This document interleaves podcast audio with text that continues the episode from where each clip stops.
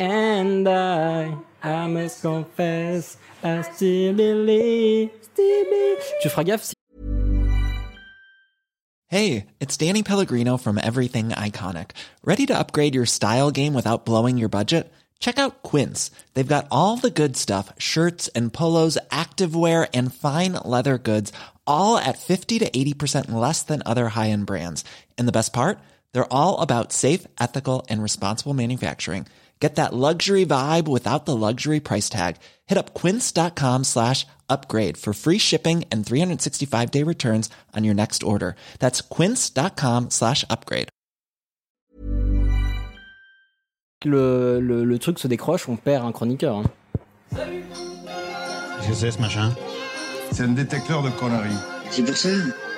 Et maintenant, qu'est-ce qu'on fout Mais dis-tu nos conneries Tu veux que je lui dise d'aller se faire enculer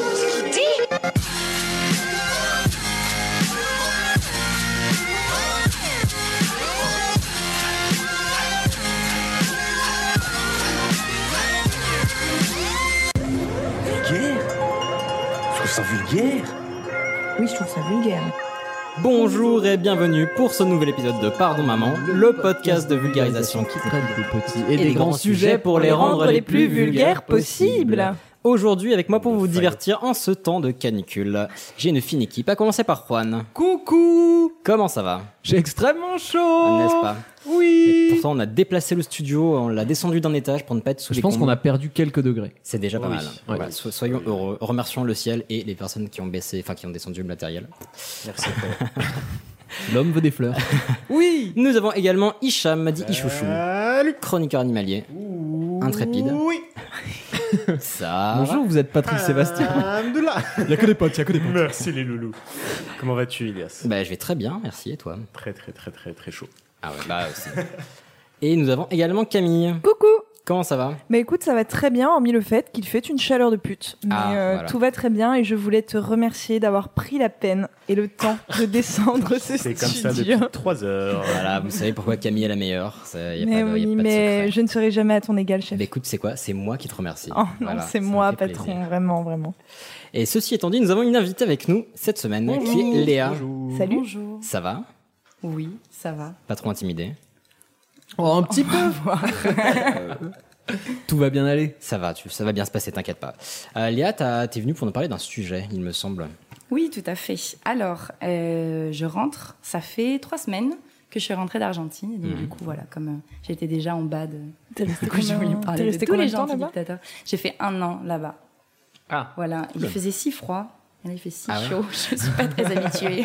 Et tu faisais quoi là-bas par curiosité pour expliquer à nos J'ai auditeurs fait un an d'échange en lettres, euh, lettres modernes euh, à la fac. Voilà. Et j'ai bu beaucoup d'alcool notamment. Ah C'est quand même à noter parce que voilà. Eh ben très bien, ben, ça a l'air euh, vachement bien ces études. C'est Cool. Bah, est-ce que tu nous racontes ça Sur, Sur, euh, l'Argentine. Oui, sur euh, la dictature. Ah, Très bien. En Et voilà. Argentine. Et les empanadas, une petite virgule. ça serait ça serait si bien. Euh, bah, avant de parler des sujets, les, euh, les dernières petites news, on a encore reçu plein de propositions de sujets de votre part, c'était très très cool. Absolument. On a même une, une personne qui nous a proposé des invités, enfin qui nous a demandé si on pouvait les contacter. Très gentil de sa part, il nous a proposé ça sur euh, Twitter. Euh, il nous a proposé des gens assez, euh, assez calés. Je vous cache pas que ça va pas être facile de les contacter. Si vous avez des contacts pour... euh, Ah, j'ai peut-être les noms quelque part. euh. Bah, Brad Pitt, je pense que c'est jouable. Bah, Brad m'a dit qu'il était un peu, un peu charrette en ce moment. Ouais, mais d'ici d'ici la fin de l'été, peut-être. Alors, je, je- je vais vous donner les noms, euh, et puis comme, comme ça, on sera fixé. Si vous avez des. euh, Des euh, blagues à faire en attendant. Bonjour. Non, mais si, si vous avez des connaissances. C'est euh, Captain cool. Web qui est venu une fois, c'est fini. bon. quoi. Alors, Attendez, voilà. je vais aller chercher sur Twitter. Alors, les, les personnes Hubert Reeves, Roland Lehouk, Étienne Klein, Bruce Benamran, Alexandre Astier et Michael Launay. Alors, on va pas. Alexandre Alexandre Astier. Astier. Alexandre Astier. Oh là là. Alors, j'ai regardé un petit peu, les autres ont l'air très très cool aussi. Ouais, Si c'est vous- quand même très occupé Ah bah et oui, très difficile à, à déloger. hein. Mais Ah, mais, mais peut-être. Bruce Benamran, en revanche, ça peut peut-être l'intéresser. Ben, j'espère. Eh En ben, tout écoutez, cas, on euh, contactera Bruce Oui. et puis on lui, on lui demandera s'il veut passer nous voir. Ça, Voilà. ne, ça ne mange pas de pain, comme on dit Hubert chez nous. Reeves, perso, j'ai pas de, j'ai pas de contact. Il y a une application apparemment. Oui, c'est ce que j'ai- faire la même blague. Non, mais oh putain. Excellent. Non, mais on des gens- enchaîne. C'est des gens qui ont l'air très talentueux, mais on essaiera, mais c'est une, une très bonne idée, bonne suggestion. On a eu des propositions de sujets également qu'on a bien évidemment notées. On a eu plein de, de likes, de commentaires, de partages de vos expériences, euh, donc c'était euh, très très chouette.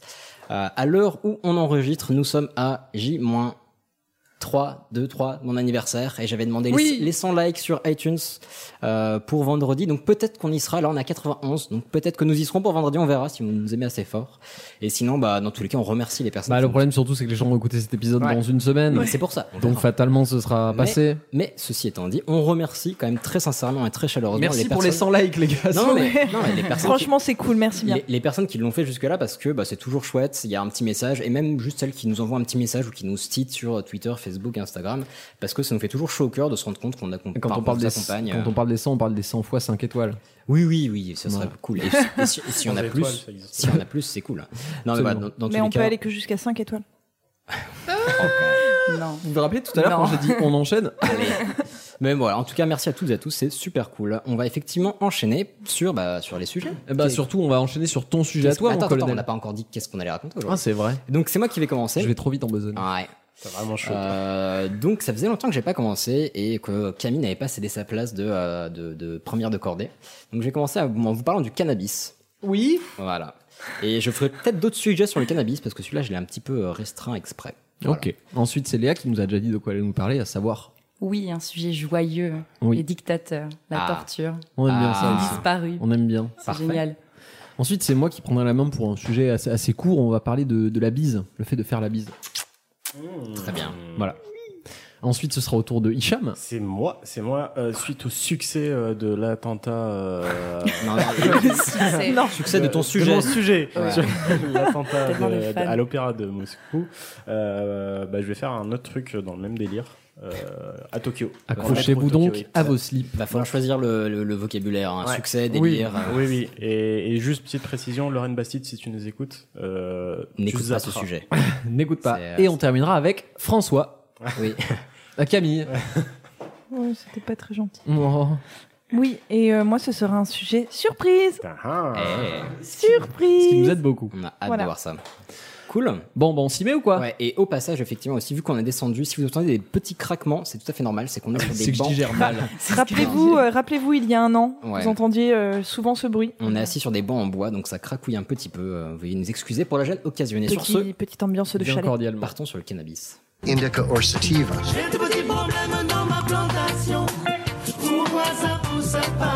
Et qu'est-ce qu'il va planter? Du cannabis Mais Fred, qu'est-ce que tu fais? C'est totalement interdit Sinon, la chenouf, ça se fume. Bon, ça reste des plantes. Alors vous l'avez compris, on va parler du cannabis, mais surtout de la plante. Alors je vais pas trop vous parler de fumette euh, ni de ni de thérapie. Vous comprendrez, je vous ferai d'autres d'autres sujets là-dessus. Donc le cannabis, c'est quoi? C'est une plante un petit peu magique qui peut avoir plein de propriétés différentes et on va en voir quelques-unes. Alors pour commencer, le cannabis, c'est un mot latin qui a donné ensuite chanvre et le cannabis est aussi issu de l'arabe euh, kranaboun, si je prononce bien. ouais. Kranaboun. Je connais pas. C'est pas mal. C'est pas, ouais. pas trop mal prononcé. C'est bien. Ah, Alors déjà, à partir, enfin de, depuis quand c'est utilisé à votre avis le cannabis? Oh là là, mais alors moi, je dirais euh, moult 1000. temps. Non, même avant l'an 1000. Moi, je dirais l'an l'an moins 1000 presque. Ah, c'est beaucoup plus. Ah bah l'an l'an moins 10 000. Ouais, c'est pas mal. Les traces de cannabis les plus anciennes, elles ont plus de 10 000 ans. Euh, donc ça, c'est juste l'utilisation, on va en Bien. parler, mais euh, d'une des, une des sortes de cannabis. dabé. Non, Camille non, dabé. c'est interdit ça, Camille. Voilà. Ça ne passe pas à l'audio et ça ne passe pas en visuel non plus. Et euh, donc ça c'était pour les traces les plus anciennes, mais c'était surtout pour euh, utiliser pour faire des tissus et des cordages. Et les traces de euh, d'utilisation récréative et médicinale, c'est depuis au moins 3000 4000 ans. Donc c'est déjà quand même pas mal. Ah, ça a mis du temps quand même après le- la fabrication de, de tissus et autres, de, de se dire tiens, ça suit. Bah, c'est surtout des traces. Donc après, euh, y a, ça a peut-être été fait quand même, ou avec des cataplasmes ou que sais-je, mais euh, en tout cas les traces, les pipes qui ont été retrouvées, les choses comme ça, voilà, ça date de 3-4 000 ans. Donc on va diviser le, le cannabis généralement en deux grandes familles, parfois trois. Donc avoir le chanvre agricole, celui qu'on peut voir dans les champs français. Donc en fait, ce, chanvre, je ferai peut-être un sujet un de ces jours dessus parce que c'est assez fou ce qu'on peut faire avec. C'est une plante qui est très riche en fibres par rapport au volume d'eau nécessaire à sa croissance. Alors je dis ça comme ça, ça a l'air chiant, mais en fait c'est super intéressant parce que on peut planter ça assez facilement, ça consomme pas beaucoup d'eau et on peut en faire plein de trucs de ouf. Parmi ces trucs de ouf, on peut en faire du textile, donc des habits, des cordages. On peut en faire même une alternative au plastique qui est entièrement biodégradable et on peut même en faire un carburant compatible moteur diesel. Ah, Donc- pour le bus de François Bérou. Ouais, donc je vous en ferai peut-être un, un sujet à l'occasion parce que c'est assez ouf. Euh, Je suis désolé pour la référence de Yeuve que j'ai. Un, Très petit, bien, un très petit bien. peu, oui. Euh, deuxième grande famille, le chanvre récréatif, mais pas que. Donc c'est euh, dû à ses capacités psychotropes. Alors psychotrope, ce que ça veut dire, c'est très simple. En fait, c'est littéralement qui a un effet sur le cerveau. Psychotrope, voilà. Mhm. Euh, a un effet sur euh, le psyché, quoi. Euh, mais ce qui est intéressant, c'est que cette, je dis beaucoup intéressant d'ailleurs. Mhm. Euh, mais voilà, il n'y a pas, il y a pas forcément une notion d'addiction ou de toxicité quand on parle de psychotrope. C'est juste que ça a un effet sur le cerveau. Voilà. Euh, et sinon, en bonus, on peut parler du chanvre médicinal. C'est un, va dire une variété qui va avoir une capacité à produire des effets positifs sur le corps et notamment contrer l'effet de certaines maladies. Donc, on voit que déjà le cannabis, euh, il y a pas mal de trucs. On va aborder là rapidement le côté drogue. Alors déjà pour euh, ça m'a un peu interloqué, c'est que la définition de drogue, elle est plus floue qu'on ne pourrait le croire. Donc il y a plusieurs notions qui se mélangent sans pour autant être toutes nécessaires à la fois. Donc euh, une drogue, ça va être quelque chose qui va euh, altérer le comportement, qui va créer une dépendance. Il y a une notion de toxicité euh, pour le corps, pour le mental, pour l'hygiène de vie. Mais euh, voilà, une chose peut être une drogue uniquement parce qu'elle crée une dépendance sans être toxique, uniquement parce qu'elle euh, euh, est toxique mais sans créer de dépendance. Enfin, c'est Oui, très très large. d'où le droguiste qui ne vend pas du crack et de la meth. Voilà, ou d'où le mec qui est accro au jeu par exemple. Tout à fait. On dit que c'est une drogue. Voilà. Euh, le cannabis, c'est la drogue illégale la plus consommée en France. Et donc, je dis bien illégale. Pour parce que parmi les drogues légales, c'est la troisième derrière l'alcool et le tabac. Et le sucre, non? Euh, non. Je ne crois pas que ce soit considéré comme une drogue. Je pense que si. Bientôt. Euh, on demandera à l'OMS. Ça marche. En tout cas, c'est parce que j'ai trouvé désolé. Euh, Il y a un petit point important que j'avais trouvé en faisant des recherches sur un autre sujet, mais que je voulais remonter ici parce que j'aimais bien cette vision des choses. C'est quand je cherchais sur, euh, il me semblait que c'était sur la dépression. En fait, la no- c'est un chercheur qui disait que la notion d'effet secondaire n'existe pas. Donc en fait, pour lui, il y a que des effets. Il n'y a pas d'effets principaux et d'effets secondaires. Une substance n'a que des effets. Et ce qu'on considère parfois comme effets secondaires, c'est simplement les effets qui ne sont pas ceux qu'on recherche quand on va consommer la substance. Oui, D'accord. ça paraît logique. ouais. Oui, c'est pas forcément négatif, quoi. C'est ça, mais en fait c'est surtout que c'est né- bah, non, mais c'est que c'est négatif par rapport à l'usage que tu en fais, mais certains effets négatifs dans un usage vont être les effets recherchés dans un Il y a autre. tout un débat là-dessus sur l'homéopathie parce qu'on parle des effets secondaires, mais si- vu qu'il n'y a pas d'effet, il peut pas y avoir d'effet secondaire. Ah, ça c'est pas faux. Et ouais, bah tiens, on vous fera d'ailleurs un sujet peut-être à l'occasion sur sur l'homéopathie? Bah, c'est bah, c'est vrai que si tu prends beaucoup d'homéopathie, euh, ne n'entamons pas ce débat s'il vous plaît. ça va prendre un niveau de taux de sucre, ça peut monter très vite. Euh, donc, euh, donc voilà, ce qui, est, euh, ce qui a un effet secondaire dans un cas peut être un effet recherché dans un autre. On parlait de drogue, qu'est-ce qui va créer Euh, On sait très bien que bon, la- le cannabis, ça peut rendre un petit peu foufou. Euh, donc les, euh, c'est ce qu'on appelle les cannabinoïdes. Donc les cannabinoïdes, ce sont des substances chimiques qui sont présentes dans le cannabis et qui ciblent des récepteurs qui sont présents dans le corps humain et dans la plus, dans les, les, on va dire les corps de la plupart des mammifères. Donc ça, je ne savais pas. Euh, dans les centres nerveux, dans un peu tout le reste ouais. du corps. Sérieux? Et ouais, ouais. Euh, et donc ils ont, euh, il y en a une centaine de différents et chacun a des effets euh, divers et variés. Je vais vous citer les trois plus connus. Donc il y a le THC, tétrahydrocannabinol. Donc c'est la substance, enfin c'est une substance psychoactive qui peut avoir un panel d'effets assez large sur le corps. Donc altération de l'humeur, du plaisir, du sommeil, de l'appétit, de la douleur, de la mémoire. Quand je dis altération, c'est dans les deux sens. Euh, et c'est le, euh, c'est le cannabinoïde qui va être responsable de la plupart des effets qui sont recherchés par les consommateurs de cannabis récréatif et quelques-uns des euh, effets du cannabis thérapeutique. Par exemple, le fait de euh, retrouver l'appétit, c'est intéressant dans certaines maladies. On a ensuite le CBD, dont on a entendu parler récemment avec euh, l'actualité. Alors je vais pas étendre, m'étendre là-dessus parce que euh, il y a beaucoup de choses à dire, donc c'est pour ça que je ferai potentiellement d'autres sujets. Euh, CBD, c'est cannabidiol. Lui, c'est le good guy, vraiment. Euh, lui, il va contrebalancer les effets du THC. Il va avoir des effets antidouleurs, anti-inflammatoires, des effets antidépresseurs, pardon, plus d'autres choses. Donc vraiment, il fait des trucs cool. Et en plus, il contrebalance le THC. Donc c'est quand même la assez chouette. du cannabis. Et pour Ouais. euh, faire une virgule très très vite, c'est en gros ce que vous pouvez trouver légalement aujourd'hui en France dans des Ça- boutiques, mais on est en zone grise encore. Non, justement, ça, ça a changé. C'est pour ça que j'ai un Ah, peu ça a dévié mon sujet. ouais. D'accord, ok. bon. Enfin, ça a changé. Il y a eu des arrestations, donc. euh, Ok. j'a- J'attends d'avoir un petit peu de recul. Euh, et le troisième euh, dont je vais vous parler, c'est le CBN, euh, cannabinol. C'est le bad guy. Lui, c'est vraiment l'enculé. Comment Je le connais pas, lui. euh, Comment ça, lui Tu connaissais les deux autres J'en ai entendu parler des deux autres, mais le CBN, euh, Chicken Bacon euh, C'est Nuggets, ouais, c'est ça, c'est ce que j'allais dire. On dirait le nom d'un sandwich au McDo. C'est exactement ça. Mais un peu comme le sandwich au McDo, c'est le, bad guy, pardon. Donc c'est euh, intéressant parce que c'est une substance, j'ai encore dit intéressant, mais c'est une substance qui est, euh, qui pas produite compter. directement par la plante, mais qui est produite suite à l'oxydation du THC. Donc ça veut dire que quand on va mal conserver euh, une plante, bah, ça peut se produire parce qu'on le fait mal sécher ou un truc comme ça. Et lui, il fait vraiment de la merde parce qu'il est légèrement psychoactif, il a un effet dépresseur et non antidépresseur, il cause des pertes de mémoire, bon, en gros, il fait de la merde. Donc pour du cannabis récréatif, plus il y a de CBN, plus ça va être de la merde. Parce qu'il va créer de la dépression et c'est pas du tout ce qui est recherché. Euh, maintenant, je vais parler d'une petite anecdote qui m'a bien fait marrer, parce que ce qui m'a donné envie de vous faire ce sujet, en fait, c'est euh, ce que j'appelais l'histoire d'une plante frustrée. Euh, vous allez voir, euh, il y a un cher monsieur qui s'appelle Karl euh, qui est un botaniste suédois, qui en 1753 donc s'est rendu compte que comment C'est vieux. Non, Ouais, qu'est-ce ouais. que 300 ans hein c'est effectivement vieux, mais ouais, il s'est un peu intéressé à cette plante. Euh, à l'époque, c'était cannabis sativa. Je vous en parlerai euh, après. Et donc, il a fait plein d'expériences dessus. Et notamment, il s'est rendu compte que bah, déjà, il y a eu des certains plants étaient entièrement femelles et d'autres étaient entièrement mâles. Donc, il y en a qui faisaient du pollen, il y en a qui faisaient des fleurs, et il fallait que les deux se rencontrent pour faire des bébés. Comme Donc les ça, courgettes. ça- fait ouais, bah, c'est quand même assez rare dans les plantes. Donc premier fait. Deuxième fait, il s'est aussi rendu compte que quand tu séparais les femelles des mâles et que tu laissais les femelles genre près de la fenêtre, euh, loin des mâles, bah, elles produisaient de plus en plus de résine. Genre les fleurs étaient euh, plus brillantes, pour, etc. euh, pour attirer de plus en plus euh, le Et- mâle. Exactement. Et cette résine, en fait, c'est quoi? C'est c'est là qu'est concentré le THC.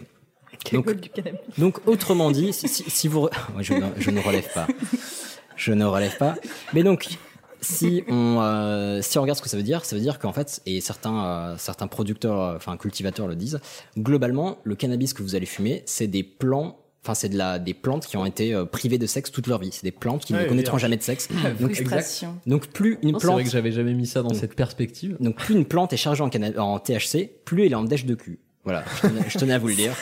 Donc, ce que- messieurs dames, ce que vous fumez, c'est des, euh, ce sont des êtres vivants qui sont euh, en demande de sexe et qu'on a, qu'on a privé. Voilà. Oh non, arrête.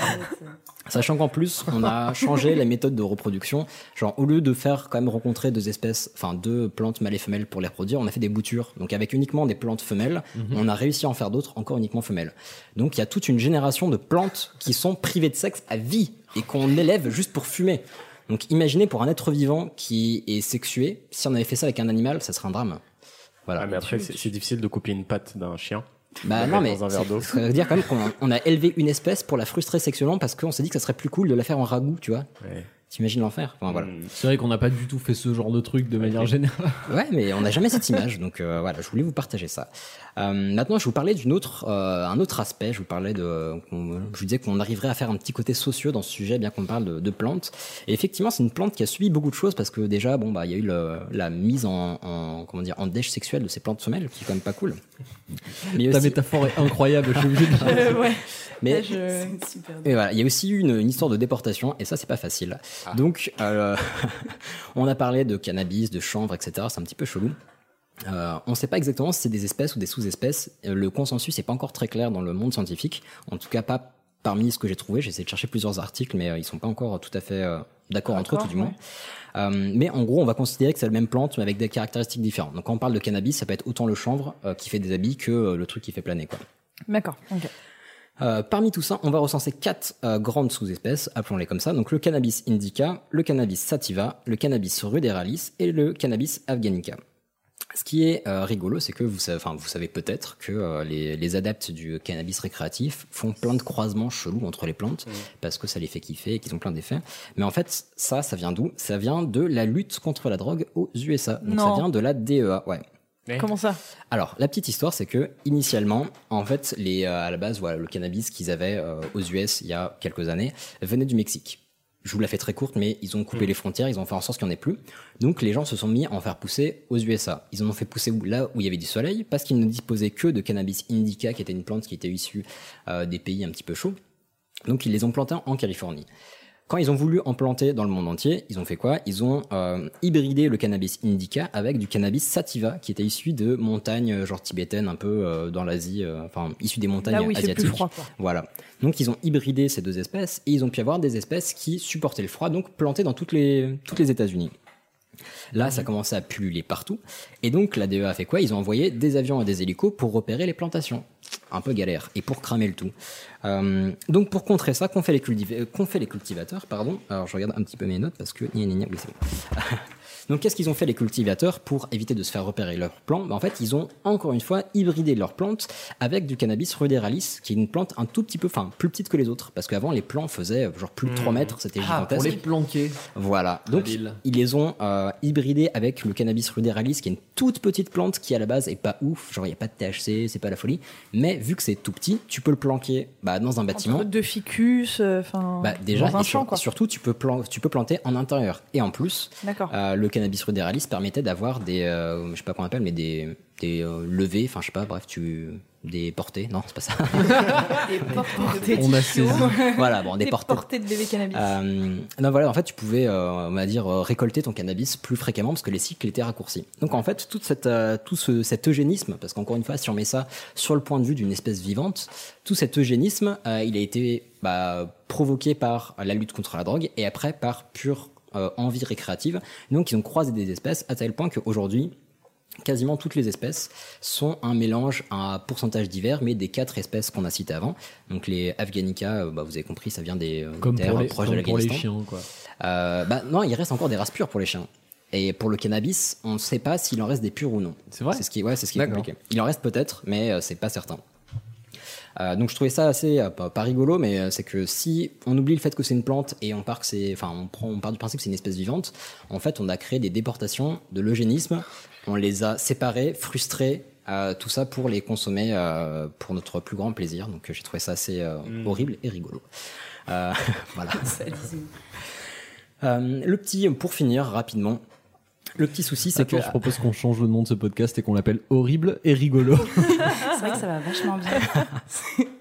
Donc, à force de manipulation génétique, en fait, le souci, c'est qu'il n'y a pas d'uniformité, euh, d'uniformité pardon, dans les caractéristiques des variétés. Par exemple, le rapport de THC entre deux variétés aujourd'hui peut être de 1 pour 3. Donc, si vous prenez du, cara- du cannabis récréatif, par exemple, prenons l'exemple d'une taf, entre deux variétés, si vous les connaissez pas, ça peut être, enfin, le, le, l'apport de THC que ça peut vous donner, c'est entre 1 et 3, c'est énorme. C'est comme si au lieu de boire un verre de vin, que vous en buviez 3. Enfin, vous voyez Ouais, l'effet que ça peut avoir assez rapidement. Et de même pour le CBD, euh, on avait dit qu'il équilibrait un petit peu euh, les effets du THC. Euh, ouais. Euh, il y a quelques années, c'était en moyenne 1 pour 10 le rapport entre THC et CBD, donc THC supérieur. Et aujourd'hui, il y a certaines variétés où ça peut aller jusqu'à 1 pour 250. Donc Ah, très peu de. CBD, Ouais. beaucoup de THC, et en fait c'est ce genre de- d'espèces qui vont, enfin de variétés, qui vont créer des psychoses, de- des trucs comme ça, parce qu'il y a trop de THC et pas assez de CBD pour calmer quoi. Donc ça c'est assez dangereux parce qu'en fait on ne sait pas ce qui est cultivé, on ne sait pas ce qui est vendu, c'est un petit peu galère. Et si on fait une petite métaphore, bah, il y a un risque pour le consommateur. Euh, si on prend donc la métaphore de la production d'alcool, c'est pas une métaphore mais c'est un, on va dire un, Un exemple. un Un exemple. exemple. La production d'alcool est contrôlée, donc euh, on sait qu'une bouteille de vin, elle va compter entre 11 et 14 degrés d'alcool. Je prends très large, mais c'est à peu près ça. Et en plus, c'est inscrit sur la bouteille. Donc on peut se dire, bah, si je bois un verre ou deux verres, ça va. On sait ce qu'on ingère. Euh, et imaginez si c'était pas le cas en fait. Si euh, pour le vin, il pouvait y avoir des vins à 1 degré, 20 degrés, 50 degrés, 80 degrés, Ouais. ben en fait on le sort. Et si c'était pas sur la bouteille, on le saurait pas avant, avant d'avoir consommé. Et ça c'est euh, globalement galère. Ça peut être super dangereux pour conduire, pour rester en vie, pour plein de choses quoi. Buvez du Pélisol, placement de produit. Voilà. Péli- oui, Pélisol, faut qu'on rachète du Pélisol, effectivement. Ah, bah, Captain One nous en a ramené une bouteille d'ailleurs. Il est vrai. On la boira. Ce monde euh, est petit. Voilà, pour conclure, bah, je vous ferai d'autres sujets sur euh, le cannabis parce que j'ai vraiment. Ça m'a vraiment beaucoup intéressé et impressionné voir tout ce qu'on pouvait faire avec, donc pas que dans le récréatif notamment avec le chanvre. Et euh, avec le cannabis thérapeutique aussi il y a énormément de choses à dire parce qu'il y a vraiment beaucoup de choses qui peuvent être soignées avec ça. Et dans certains pays qui ont légalisé le cannabis thérapeutique euh, eux ils vont pouvoir produire des variétés spécifiques dont les propriétés sont contrôlées. Et donc ça peut devenir un médicament vraiment très puissant et vraiment un médicament où euh, bah, en contrôlant le THC on Mhm. va vraiment pas avoir d'effets planants et uniquement avoir des effets bénéfiques. Donc c'est à suivre. Voilà Formidable. Merci. Ouais, grave. Mais merci à vous j'espère que vous avez plein de trucs. On attend la suite de cette saga de la weed. Mais Saga j'ai, de la weed. je connaissais rien là-dessus et j'ai adoré les, les petites Wink, anecdotes, les petits machins. non, c'est vrai, j'étais euh, novice de ouf et voilà. J'espère que ça vous a plu. Et Carrément. ça nous a plu. Merci beaucoup. Eh ben, du coup, sur ces belles notes, on va laisser la parole à Léa après ce jingle. Pas souhaitable dans notre pays. Me llaman el desaparecido cuando llega ya se ha ido. Propre. Propre. C'est super propre. Tu trouves le sujet. Ah non, j'aime beaucoup. Manu Euh, Chao qui est, rappelons-le, français. Merci. Non, son père vient de Galicie. Bon, ça, ça on va dire qu'il a. Il a la street cred. Euh, alors, je sais pas si ça va être euh, rigolo et triste. Ça sera plus triste que rigolo. Laisse-nous en juger, va. Mais euh, voilà, je voulais vous parler de ce pays qui me tient particulièrement à cœur et de cette période qui, je pense, est extrêmement euh, importante et les gens devraient savoir en savoir plus sur ça. Euh, quand on vous dit dictature en Argentine, est-ce que vous avez des petites dates éventuellement? Est-ce qu'il y a un nom qui vient? Est-ce que vous avez appris quelque chose euh, Fin du XXe siècle, moi je dirais. Un, peu- gros doigt mouillé. non mais fin du XXe siècle, c'est les années 80 quoi. Moi, J'aurais plus dit dans les années euh, fin, fin 1800. C'est quoi, non parce que, euh, il y en a- eu beaucoup des dictatures. Ouais, il y en a eu euh, beaucoup. Donc euh, je sais que ça s'est arrêté à peu près avant la Deuxième Guerre mondiale. Non? Maintenant, justement. Ah oui, du coup, fin C'est 1800. assez récent en fait. Non, non, mais ça, 1800, vu que oui, ça oui. s'est arrêté avant, euh, je me suis dit, euh, bah, je sais pas en fait. Non, malheureusement, c'était euh, la dernière, là, elle remonte à euh, à peu près 40 ans. Et euh, bah, en fait, on n'est pas trop au courant. Moi, je sais que je me suis rendu compte que euh, je enfin, quand je suis arrivée en Argentine, euh, je ne connaissais rien en fait sur la dictature. Euh, je connaissais un petit peu euh, le Chili, Pinochet, tout ça. C'est généralement ce qu'on connaît en Europe. Ouais, En. France, en soi, euh, l'Argentine, à part les empanadas et Maradona et le tango, Oui. euh, la dictature, je savais globalement qu'il y avait eu des histoires de torture, euh, bon, des mecs qui avaient disparu. Comme partout, quoi. Et, euh, Les nazis qui sont et voilà, enfin, et c'est tout. Oui, oui, ça, ça, par les contre, nazis et d'au- et d'autres petits gens euh, sympathiques aussi français. Vous allez voir plus tard. Ils ont accueilli tous les, les meilleurs, je pense, de la période de la Seconde Guerre mondiale. Donc en fait, malheureusement, ça a été la dictature militaire d'Argentine. Donc euh, là, je parle de la dernière dictature qui a eu lieu de 76 à 83, oui. 1976 à 1983, qui est donc, il y en a eu, on va dire, trois ou quatre avant. Au niveau du XXe siècle, ils ont eu euh, pas mal de périodes avec des militaires au pouvoir. Euh, ça a été la, une des dictatures les plus terribles d'Amérique latine en termes de, en termes de morts, en termes de, en termes de technique, euh, Ouais. entre guillemets, euh, en termes de, de, de, Technique de torture, on va dire. Voilà, c'est ça. Et de militaires un peu crades. de moyens de, de- euh, en termes de guerre, déployés. ça- exactement, de moyens déployés. Euh, et euh, c'est important en fait de- d'en connaître un petit peu plus sur ce moment-là parce que les Français ont eu un rôle assez euh, assez essentiel. Euh, petit spoil, euh, on leur a enseigné à torturer. Voilà. Ah, sympa. La France toujours dans les bons. C'est bails. exactement là, toujours dans les bons C'est coups. ça, toujours dans les très très bons coups. Alors pour gagner la Coupe du Monde, il y a du monde, hein, mais. euh, C'est ça, c'est exactement. pas que liberté, égalité. Mbappé. Alors vas-y. Non, alors du coup. J'en ai, euh, j'en ai marre de vous. Donc voilà, très important, c'est la dernière dictature, on espère, Inch'Allah. Euh, ils ont eu donc de nombreuses autres expériences autoritaires euh, avant cette dictature, ce qui explique, selon moi, qu'ils n'aient pas été tant choqués que ça en fait à l'arrivée, euh, à ce, enfin, au moment de ce coup d'État, le mercredi 24 mars 1976, parce que il y a eu, euh, c'est un peuple qui a été habitué, on va dire, à cette prise de pouvoir euh, autoritaire. Ouais. J'imagine C'est trop- le matin, tu sais, en lisant le journal. Oh non. Ah bah ça y est, on y retourne. Bah, Ah ben, pas un que ça peu- recommence. C'est un peu ça. Et alors, c'est drôle parce qu'en faisant des recherches, je me suis rendu compte qu'il y a quand même des gens qui ont écrit noir sur blanc. Bon, c'était quand même le coup d'État le plus prévisible de. Et t'es pas, ouais, sur bon. un jeu pas très musclé. bah, C'est ça, c'est ça, c'est ça.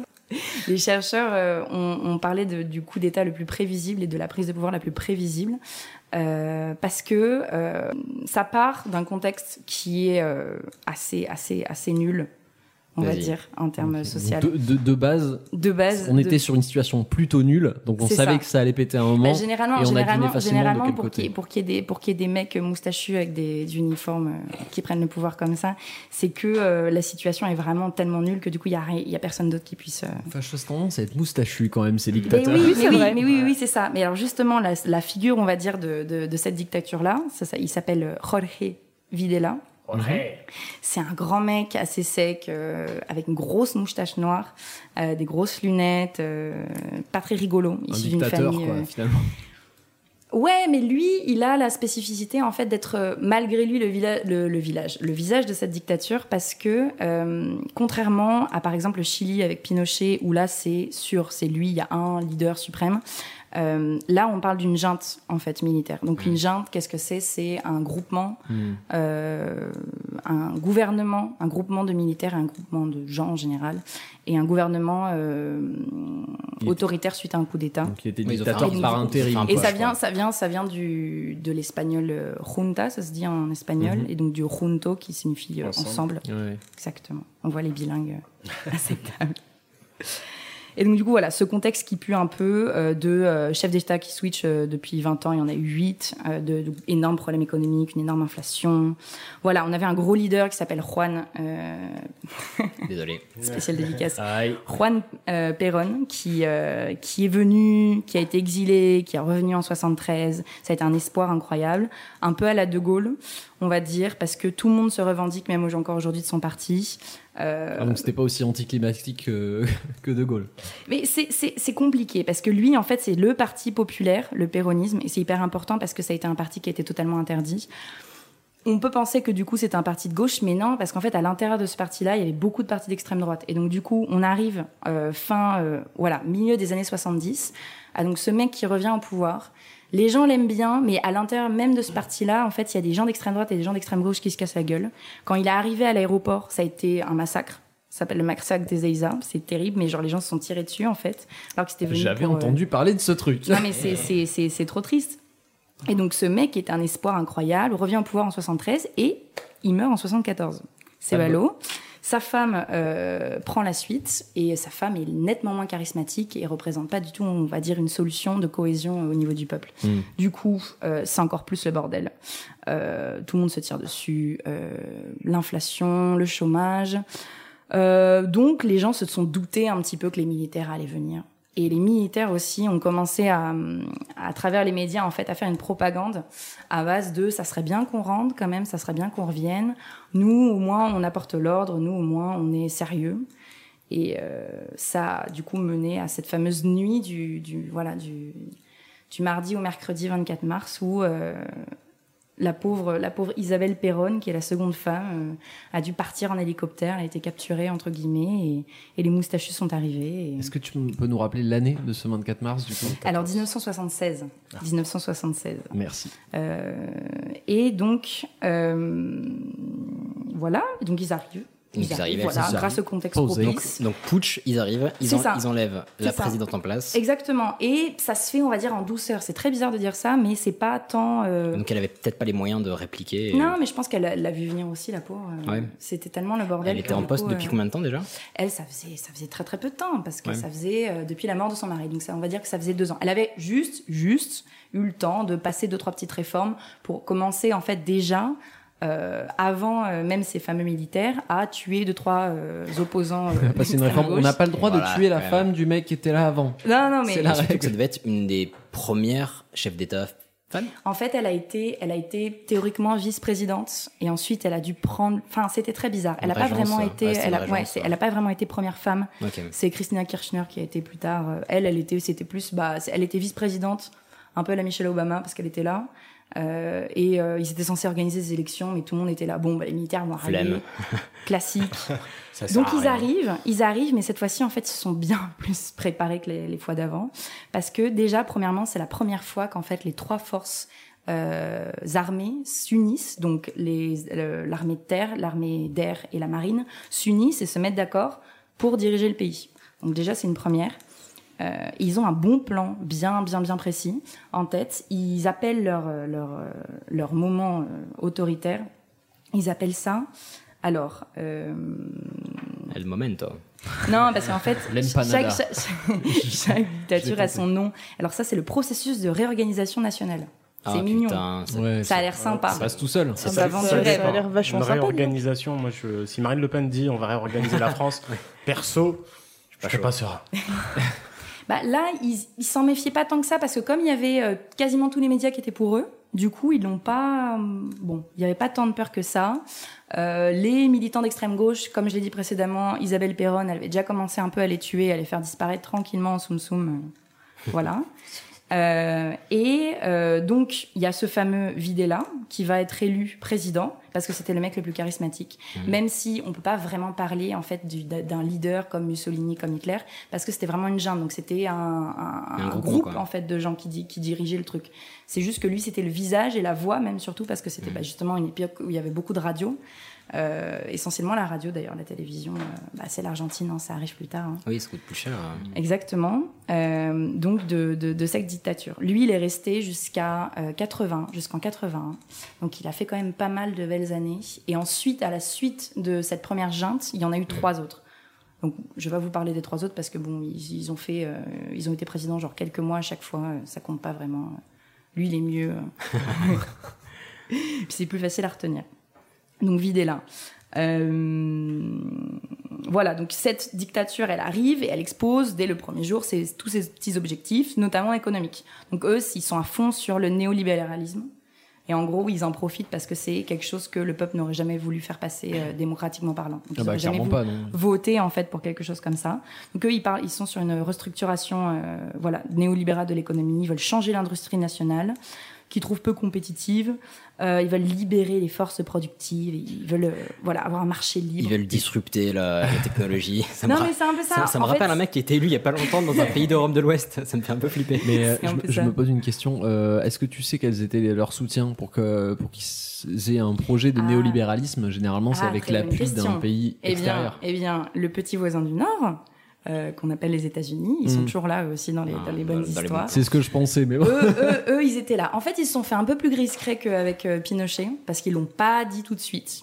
Ils ont un peu attendu. Ils ont quand même balancé, ils ont quand même fait des, des prêts de plusieurs milliers euh, de millions d'ailleurs de dollars. Au calme. Et comme le FMI, qui genre le lendemain du, du, j'allais dire du, putsch, du coup d'État, a euh, octroyé pareil euh, un prêt en fait énorme parce que une économie qui se casse la gueule totale.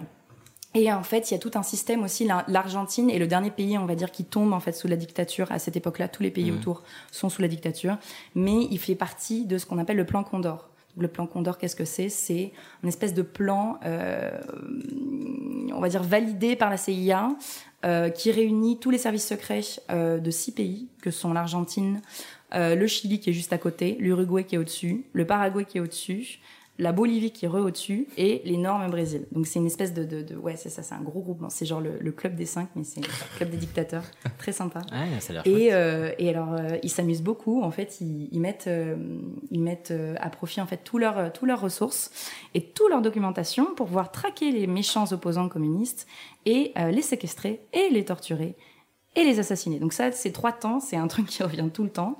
Ça fait partie du plan systématique d'élimination euh, de l'ennemi interne.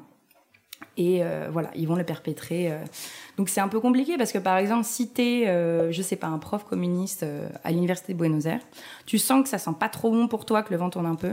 Tu te dis bon, bah je vais partir au Brésil, je vais me planquer un peu, je vais être tranquille. Et bah non, parce qu'en fait, là-bas, Ah, il y a, il y a un mandat d'arrêt, on va dire international. venir te- ouais. Exactement, exactement. Et Ils donc, avaient leur coup, ils- Interpol à eux, en fait. c'est exactement ça. Et alors, pire, c'est qu'en fait, même si tu veux te réfugier aux États-Unis ou en, en Europe, par exemple, comme notamment un des ministres d'Allende, l'ex-président chilien qui s'est fait buter quand même euh, Mhm. dans l'équivalent du palais de l'Élysée, euh, et ben en fait, tu te fais traquer. traquer ils envoient des commandos pour euh, pour euh, t'avoir. Donc lui, le pauvre, il a échappé à trois tentatives euh, d'assassinat à Madrid. Paris et Rome, et il a- ils ont fini par l'avoir à Washington. Donc c'est pas hyper fun. Non. Ils, voilà. Mais ils ont pas mal d'aide, en fait, on va dire, au niveau de la région et aussi au niveau des États-Unis. Et après, les grandes puissances européennes ferment les, ferment les yeux. Du style, euh, à cette époque-là, on a Giscard euh, en France, euh, voilà. C'est, je, je, je me On planque un petit peu. vous comprenez. Bon. Non, moi, je me planque un petit peu, je regarde pas trop et on va dire que c'est loin, ils ont des décalage horaire, euh, ça nous concerne pas trop. Donc voilà, à part cette histoire de euh, libérer le marché, euh, qui d'ailleurs s'est soldé en échec total, hein. Autre spoiler, mais bon, on s'en doutait un petit peu. Euh, ils veulent euh, jamais imp- le néolibéralisme d'habitude. c'est ça. Ils veulent imposer un nouvel ordre social. Donc, ils veulent revenir sur les avancées sociales du péronisme, donc euh, le fameux leader d'avant, euh, qui avait rendu l'université gratuite. Eux, ils aiment pas les étudiants, Ah, ils aiment non. pas les universitaires, ils aiment pas les profs, pas éduquer les gens. parce que c'est de la. euh, Quand voilà. ça réfléchit, après, ça a en des fait, c'est de la perversion, c'est ça, c'est de la Après, perversion. ils C'est des gens pas très catholiques. Eux, ils sont quand même vachement cathos. Euh, ils vont dissoudre euh, de manière classique les partis, les syndicats d'extrême gauche, enfin le peu qui reste à cette époque, parce qu'ils ont quand même été vachement euh, minés avant. Il y a de la censure, de la propagande. Euh, on peut penser par exemple au Mondial de 1978, où euh, malheureusement il y a des personnes qui étaient torturées et qui écoutaient en fait les cris et, et clameurs des, des supporters en fait qui étaient dans le stade juste à côté. voilà, c'est Ah, très sympa. Euh, qui a donné un moment d'euphorie au niveau du pays et qui a redoré un petit peu l'image du, du, de la junte sans pour autant euh, que ça dure, heureusement. Euh, voilà, ils veulent un peuple obéissant, ils veulent mater euh, tout- toutes sortes de révoltes, donc ils vont diminuer le nombre d'étudiants. Euh, ils veulent, ils veulent absolument mater en fait. euh, c'est que c'est cette comment forme d'éducation pour c'est pas ça, avoir de- de risque de rébellion, Voilà, de- exactement, c'est ça. Toutes les personnes qui ne sont pas d'accord, euh, bon, ils veulent les, ils veulent les tuer, mais toutes les personnes indécises aussi, ils sont pas très chauds pour les garder en vie. Euh, ils, par exemple, j'avais vu à un moment donné, j'avais lu ça quelque part, que euh, le simple fait de, de, de, de protester contre l'augmentation du prix de la cantine à l'université pouvait te mettre en danger en fait. Ah oui. Ouais. Ah non, ils sont vraiment Ah dans un. Fallait être vraiment calme, quoi. Ils sont pas vraiment drôles hein. et euh, ils augmentent euh, bah, le contrôle politique, par exemple sur la recherche scientifique. euh, voilà, c'est ils veulent traquer les ennemis de la patrie, en fait, toute personne qui s'opposerait à leur régime. Euh, et ils veulent voilà une purification idéologique de la population, selon selon les mots même de d'un gentil euh, d'un gentil membre de cette junte. Sympa. Euh, donc voilà, ils vont avoir euh, un certain nombre de méthodes assez, euh, assez terribles. Euh, ces méthodes qui euh, ont été enseignées par des anciens de euh, la guerre d'Algérie. Étonnant. Et voilà, exactement. Et donc Les tout ça, j'ai pas le temps de vous en parler, mais vraiment, je vous enjoins, mais vraiment, vraiment, vraiment, allez voir un magnifique, incroyable documentaire euh, euh, qui s'appelle Super Size Me. s'appelle les escadrons, les escadrons de la mort, l'école franco-algérienne, par Ah. Marie-Monique Robin, qui est une journaliste d'investigation incroyable. Documentaire qui a été produit par Canal+, qui est sorti en 2003, qui est disponible sur YouTube gratuitement. Oh, disponible légalement sur YouTube? Exactement. Oh, Abonnez-vous. wow, non, vraiment, vraiment. Et ça dure qu'une heure. Et c'est.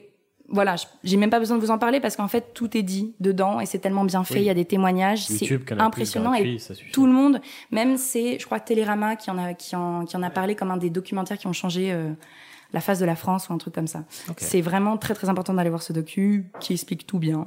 Euh, voilà, globalement, à part les nazis, et du coup, on les, les anciens. non, mais ils ont reçu tous les bons, euh, les anciens en fait de la guerre d'Algérie qui s'ennuyaient parce que du coup après l'Indochine et l'Algérie, c'est plus personne à torturer. Bah oui. Mais ils avaient découvert des super méthodes, Ouais. trop bien On a plein de nouveaux jouets, on peut pas les utiliser. à base de chiant, à base de quadrillage en fait euh, du territoire, à base de rafles, d'enlèvement, de techniques en fait de torture pour pas vraiment t'abîmer trop, mais quand même pour te faire parler. Et surtout tout ce qui était euh, technique d'élimination physique. Donc euh, Dissoudre. euh, au-delà de dissoudre, parce qu'ils avaient un peu la flemme, ils balançaient directement les corps dans la mer. Parce que voilà, les Argentins vont suivre, euh, parce qu'ils ont un sympathique fleuve en fait juste au-dessus de Buenos Aires qui s'appelle le Rio de la Plata, qui sépare avec l'Uruguay et donc euh, qui est devenu un petit cimetière pendant la dictature. Euh, voilà, c'est super, joyeux. Je suis désolée. C'est très bien, c'est parfait. donc voilà. À pleurer. Donc voilà, allez voir ce documentaire en tout cas, c'est vraiment vraiment très important de euh, le voir. Il est vraiment bien. Donc début de 7 ans de terreur en 76. Donc ça a duré que 7 ans, mais ça a fait quand même euh, un nombre incalculable de victimes. On a aujourd'hui des chiffres qui sont estimés parce que, euh, comme vous allez le voir, euh, ces gentils monsieur ont décidé d'effacer toutes les preuves.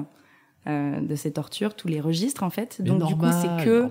des histoires en fait de témoignages, mais euh, on a, euh, ils ont aussi en fait un système de pacte de sang.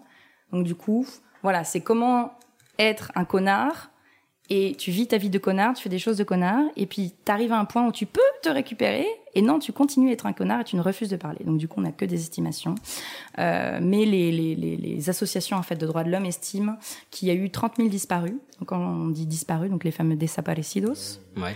Donc je ne pense pas que Manu Chao parle de ça, mais Non. voilà, euh, qui euh, voilà 30 000 euh, environ, Énorme. c'est énorme et donc Toute la Franche-Comté, quoi, d'un coup. C'est un rayé de la carte. enfin. t'imagines Il va te faire voir. le regard assassin. Mais euh, c'est énorme. On a euh, 1,5 million de personnes exilées. Oh pour une population à la base de 32 millions de personnes. Ah, Donc ils sont pas beaucoup. hein. Ah, juste, je rappelle que l'Argentine, ils ont pas beaucoup par rapport à la France, mais ils font quand même quatre, fois la taille de la France. Voilà, ils ont, ils ont de la place. Justement, ils ont de la place pour créer des super camps clandestins Ouais. de Alors détention. qu'ils auraient pu vivre chacun dans leur coin et en fait, non. Ils ont préféré les buter. Très bien. C'est ça, c'est exactement ça. Et euh, bah, écoute.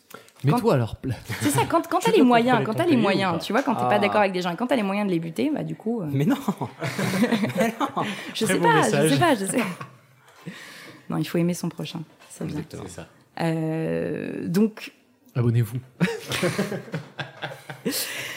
Voilà, c'est c'est euh, quand quand on parle de terreur, c'est euh, une phrase qui est marquée euh, au niveau de de- de- d'un ancien camp en fait, euh, justement ces fameux camps euh, de ces centres clandestins de détention. Il y en a eu à peu près 500 on va dire, et euh, il y a une il y en a un qui est super connu et qui est super célèbre qui s'appelle l'ESMA qui est au niveau de Buenos Aires qui été un des plus gros.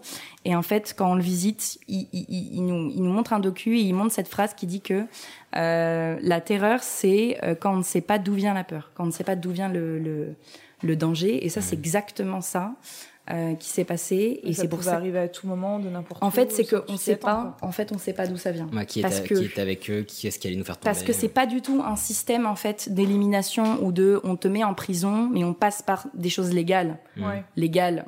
Oui. Encore une fois entre guillemets euh, radiophoniques, parce que euh, là c'est que du clandestin, c'est Mm. que du Ouais. secret, c'est que du extrajudiciaire, c'est que de, de- des- des- des milices en fait, des espèces de mix de milices de police qu'on appelle, ils, ils ont appelé ça les groupes de travail. Donc ça fait, ça fait Quelle ça fait- horreur. ça s'appelle, mais vraiment, ça s'appelle. Donc, nous, on peut appeler ça les quoi. escadrons de la mort ou des choses comme ça. Eux, ils appellent ça les grupos de tareas. Groupes de travail. Très bien. Voilà, c'est un style. Tu viens t'aider Non, j'ai le groupe de travail. c'est exactement ça. Donc, c'est pas même groupe de travail qui venait, en fait, euh, t'enlever majoritairement pendant la nuit, mais aussi parfois en plein jour. Euh, donc, ils t'enlèvent dans la rue, ils t'enlèvent à ton lieu de travail, ils t'enlèvent euh, n'importe quel endroit, en fait. Leur méthode, c'était tu cibles une personne, tu dis bon, elle, elle est potentiellement dissidente, potentiellement subversive, euh, tu la chopes, tu l'emmènes en fait à un, un de ces camps, ces fameux, ces fameux centres, on va dire, plus que camps, euh, clandestins. On la torture directement, euh, voilà, pour euh, c'est le petit accueil pour lui Welcome. soutirer le max euh, d'informations possible. Et ensuite, normalement, on la garde en fait plusieurs mois.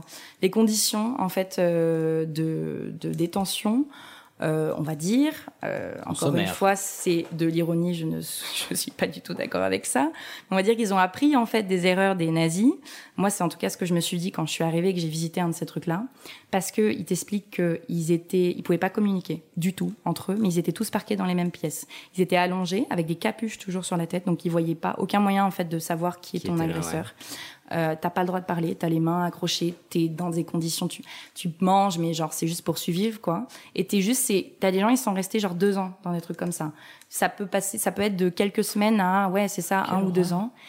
Généralement tu finis par disparaître, donc euh, on fait ce qu'on appelle un transfert qui en fait euh, on te injecte une dose de, de, de calmant ou de, de, de somnifère et on te balance, euh, on enlève tes vêtements et on te balance dans, le- dans, le- dans les rivières ou alors on, on te met dans une fosse commune ou alors on te brûle. Enfin, Mais voilà. Leur langage est horrible, quoi. On fait un transfert. Ah mais c'est vraiment ça, c'est voilà, vraiment c'est le transfert du groupe de travail. Ah, c'est la ah mais Nation, quoi. mais parce qu'en Jacqueline, tu passes le bordereau P208 c'est vraiment ça. J'ai fait un transfert. transfert j'ai- à faire. J'ai fait un transfert à Didier avec le groupe de travail. Tu marqueras ça. Non mais c'est vrai, c'est ça en fait qui étonne énormément, c'est que ça, ça, ça ressemble vraiment à de la mais quoi. comme chez les nazis, en fait, il y a une industrialisation. C'est ça, c'est ça. C'est-à-dire, faut pas voir ça comme des camps de travail, mais En fait, comme, ils des, comme des usines, c'est ça, ils comme sont de la production. tellement bien organisés. Ah, quelle horreur. Et ils ont tellement eux-mêmes, ils utilisent même, enfin, ce vocabulaire-là spécial que du coup, par exemple, dans cet ancien centre, là, l'ESMA, qui est l'ancienne euh, école, euh, école supérieure de mécanique de la marine, euh, les gens étaient parqués au niveau de la maison des officiers, mais c'est un truc qui, qui est sur euh, 14 hectares. hein. Et donc, il y avait quand même des étudiants militaires qui se baladaient tous les jours face à ce centre. Ils savaient pas trop ce qui se passait, mais ils voyaient quand même des trucs bizarres passer. Et sous leurs yeux, en fait, il y avait des gens. bah, il y a eu 5000 personnes qui sont passées par ce centre-là en 7 ans. Et il y a eu 200 survivants. Des petits problèmes d'attention. Ouais, bah c'est c'est très compliqué parce qu'il y a beaucoup aussi de je me mets des œillères, il y a bah, beaucoup bien de sûr. cette espèce de climat de terreur, euh, c'est vraiment ça qui a permis en fait, ils ont vraiment bien réussi leur coup, c'était une mécanique répressive tellement bien huilée que du coup, il n'y avait pas de soulèvement du tout parce qu'il y avait bon, les gens qui étaient pour le régime Et après, il y avait des gens qui avaient peur, en fait, parce qu'ils voyaient des gens qui se mettaient à disparaître. Mmh. Euh, Il y a aucune trace. Euh, la communauté internationale ne fait rien. Et puis tu peux, faire, tout. tu peux faire appel à personne en fait. Parce que tu sais, tu sais pas qui est dans le parti ou pas, enfin dans la Rondos. Ah, c'est-. Ouais, ouais. non, mais c'est vrai, c'est ça en fait. Il y a beaucoup de dénonciations aussi. Euh, c'est très très complexe en fait comme comme comme comme système et c'est pour ça que ça a autant fonctionné en fait cette histoire de séquestration, torture, assassinat. Euh, et donc voilà, donc de tous ces centres euh, de détention euh, clandestins qui, euh, qui malheureusement, mais c'est ça, on en estime à, à peu près 500. Encore une fois, on n'est pas sûr du tout. Et alors, euh, vous pensez qu'on est arrivé dans un bon level d'horreur? Eh ben non. C'est déjà pas mal. Eh ben non. Alors du coup, une des spécificités de malheureusement de la dictature euh, argentine, c'est que euh, ils ont volé des bébés. Oh non Alors, voilà, voilà, je suis désolée. On je avait dit pas les désolée. fringues, pas les Mais mères, pas ça, les ça me fait vraiment penser à l'Espagne de Franco qui, euh, exact- qui retirait les, les bébés Voilà, euh, un- voilà. Un, petit peu avant. Ah, et du pour coup, les non, alors, non, à la même époque en fait. Alors en fait, là, euh, Franco, j'ai pas les dates exactes, mais on- de manière, les Argentins, ils s'inspirent un peu de tout ce qui passe. eux, ils font Oh, la censure au niveau du peuple, mais eux, ils reçoivent toutes les informations. Et donc, cette histoire de, de vol de bébé, euh, ce qui se passait, c'est que, bon, on arrêtait une famille, par exemple. Donc, parfois, il y avait des enfants, en fait. Et donc, à ce moment-là, s'ils étaient assez jeunes, ce qu'on faisait, c'est qu'on les séparait des parents. On considère que les enfants, si on, pour oublier. ben non, mais s'ils n'ont pas des parents communistes, en fait, eux, ils sont pas forcément. Enfin, s'ils ont des parents communistes, ils sont pas forcément communistes. Mmh. Hum, Ils Contrairement, ont pas été pervertis. contrairement au nazisme là pour le coup, ouais. Voilà. Ils ont pas encore ça. été baptisés, donc ça va. On peut encore les baptiser, c'est ça. Et donc, du coup, euh, souvent, il les confiait à des familles, s'ils étaient suffisamment jeunes pour ne pas se rappeler. Et après, il y avait le cas, en fait, de, de, de la séquestration des femmes enceintes. Et donc, là, ils ont créé, parce qu'ils ont une solution à tout, des maternités clandestines, et euh, où on a fait accoucher, en fait, euh, des centaines de femmes qu'on tuait ensuite. Et le truc vraiment, vraiment pervers jusqu'au bout, c'est qu'en fait, on leur faisait écrire une lettre en leur disant ouais ouais on va filer votre bébé à, à la grand-mère, euh, au père, à la tante. Et donc du coup ils ont retrouvé quelques lettres en fait de personnes qui disent voilà il s'appelle comme ça, euh, il est né à telle heure, euh, je t'aime, euh, ne t'en fais pas pour moi, je peux pas te dire où est-ce que je suis mais voilà. Mhm. Et tout va bien se passer, et prends soin de lui. Et donc du coup dans leur dans leur ouais dans leur côté terrible ils ont sauvé les bébés entre guillemets et en fait ils les ont confiés souvent soit au bourreau direct donc ça Mhm. c'est quand même assez euh, voilà. Euh, soit ils les confiaient à des familles proches du régime euh, qui les adoptaient. Il y avait mais des cas, mais des trucs tellement abusés du style des femmes qui simulaient des grossesses pour ensuite adopter le gosse. Ah non mais c'était des trucs. euh, Ah oui, donc pour parce faire fait, passer ça comme oui, normal et- Parce qu'en fait, ils ont vraiment tout bâti sur le secret et c'est pour ça que c'est, enfin, ça a été que 7 ans, mais, Mais ça a été aussi terrible. C'est que- vachement plus insidieux que, enfin, mettons un régime totalitaire qui va justement faire passer des lois totalitaires, etc. Au moins, on sait à quoi s'attendre et euh, on sait, on va dire, où se trouve la rébellion. Et comme tu dis, quand c'est le secret, bah c'est, oui, enfin, effectivement, c'est ce que tu disais tout à l'heure- tout à l'heure avec la terreur. Ça doit être horrible parce que tu sais pas vers qui te tourner, tu sais pas vraiment pas. ce qui se passe. Tu peux pas. et, Tu peux pas. Et si tu veux te pro- enfin, certains se protègent un petit peu en niant ce qui se passe, c'est tellement plus facile, quoi. C'est ça. Non, mais c'est, c'est, c'est affreux. Et euh, dans cette horreur, euh, il y a euh, une chose très très belle qui est née, qui s'appelle l'association des mères et des grands-mères de la place de Mai. Donc, qu'est-ce que la place de Mai? C'est, on va dire, l'équivalent de la place de la République en fait en Argentine. C'est la place. euh, Il y a euh, l'équivalent de l'Élysée qui s'appelle la Casa Rosada, qui est au niveau de cette place-là. C'est la place centrale du pouvoir. C'est là où ils manifestent tout le temps. Euh, en Argentine, il y a tout le temps des manifs, hein, de toute manière. C'est pire que la France, vraiment, c'est un autre level. vraiment, vraiment. Et je connais bien les manifs françaises, mais là, c'est pas possible. Euh, donc, cette fameuse place de mai, en fait, ce symbole de quelconque lutte, a été euh, investi par ces mères qui ont vu leurs enfants disparaître, euh, qui, du coup, ont commencé, en fait, à, à se rendre compte qu'il y avait d'autres mères qui étaient dans le même cas qu'elles, commencent à se réunir dans des cafés. Donc, par exemple, elles commençaient à se réunir, mais de manière illégale. C'est-à-dire que, par exemple, il y avait un café qui était à côté de chez moi, quand je vivais euh, à Buenos Aires, qui s'appelle le Café de las Violetas, qui, où elles allaient le dimanche et elles se posaient et elles faisaient genre qu'elles fêtaient un anniversaire. Donc, elles chantaient et en fait, elles passaient des infos sur leurs enfants et tout. C'était des trucs... euh, Et en fait, elles ont commencé à protester en se rend- quand elles se sont rendues compte qu'elles étaient pas mal. Donc, vers 77, au bout d'un an à peu près, elles se sont dit, bon, on n'est pas toutes seules qu'est-ce qu'on fait? On commence à montrer qu'on est là. Donc, euh, pour se reconnaître dans la rue, euh, elles ont commencé à porter un foulard blanc en fait au-dessus de la tête. Euh, ça, ça fait penser. il me semble que ça vient en fait des langes des bébés. Euh, qu'on garde. Et donc du coup, voilà, ce, ce foulard blanc en fait symbole justement de, de ces mères et grand-mères. Mhm. Et elles n'avaient pas le droit de manifester, bien sûr. hein, voilà, c'est Ça aurait été étonnant. ça aurait été étonnant. Et donc, du coup, ce qu'elle faisait, c'est que tous les jeudis, et ça, ça a commencé en 77 et ça dure encore aujourd'hui, tous les jeudis à 15h, elles se réunissent et elles s'étaient mises à marcher, en fait, autour de la place. Et donc, en fait, elles faisaient des rondes, comme ça, en discutant. Et que, que des femmes, en fait. Et enfin, moi, je sais que, enfin, j'ai un énorme respect pour euh, les femmes argentines qui sont plutôt badass.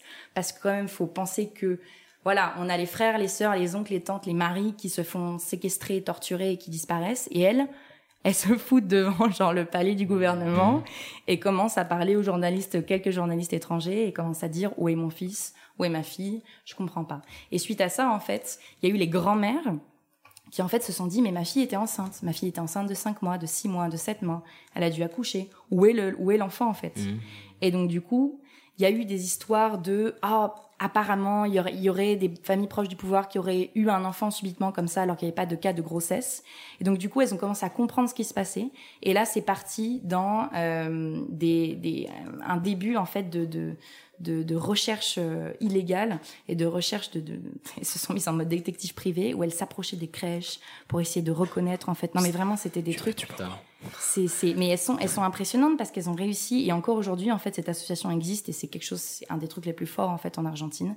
C'est ce symbole en fait de ces petites mamies de la place de mai et de ces foulards blancs et de cette association qui, grâce au pouvoir de la génétique, en fait, a permis de retrouver sur les 500 bébés estimés en fait qui ont été volés, Mhm. euh, ils en ont retrouvé euh, une grosse centaine. Voilà. C'est déjà vachement bien. Et, C'est- euh, c'est énorme. et ils ont, euh, elles, elles exploitent euh, le, voilà la génétique en fait. Elles ont, elles sont allées aux États-Unis à la fin de la dictature pour pouvoir euh, demander à une équipe de chercheurs en fait de travailler sur l'indice de grand-parentalité. Je sais même pas si ça Ouais. se dit. Voilà. Et euh, et il y a une équipe qui a relevé des filles et qui a permis de trouver euh, quelque chose qui permettait de certifier à 99,99% euh, le, lien familial. Et donc, du coup, il y a un super documentaire, si vous parlez espagnol, qui est disponible sur YouTube, qui s'appelle L'indice des grands-mères, 99,99% sur YouTube, qui est très très bien. Et bref, voilà. Donc, dans cette horreur, il y a des trucs bien qui émergent. Il y a ces mouvements, en fait, ça a été un peu aussi le début du féminisme en Argentine, de, de ces femmes assez fortes qui s'opposaient au pouvoir, qui ont été, euh, elles aussi, parfois torturées, séquestrées. euh, Ouais, elles Voilà. ont bravé beaucoup de choses, quoi. Exactement. Au début, le, le gouvernement était un peu en mode bon, bah, c'est des petites mamies, euh, on fait pas gaffe, c'est pas grave. Mais en fait, euh, ils se sont dit en fait, elles sont un peu dangereuses. Et c'est surtout qu'elles ont eu un rôle assez important euh, dans la chute du pouvoir parce qu'elles ont fait beaucoup de voyages à l'étranger pour essayer de parler en fait avec des associations à l'étranger, de, des, des médias, des choses comme ça.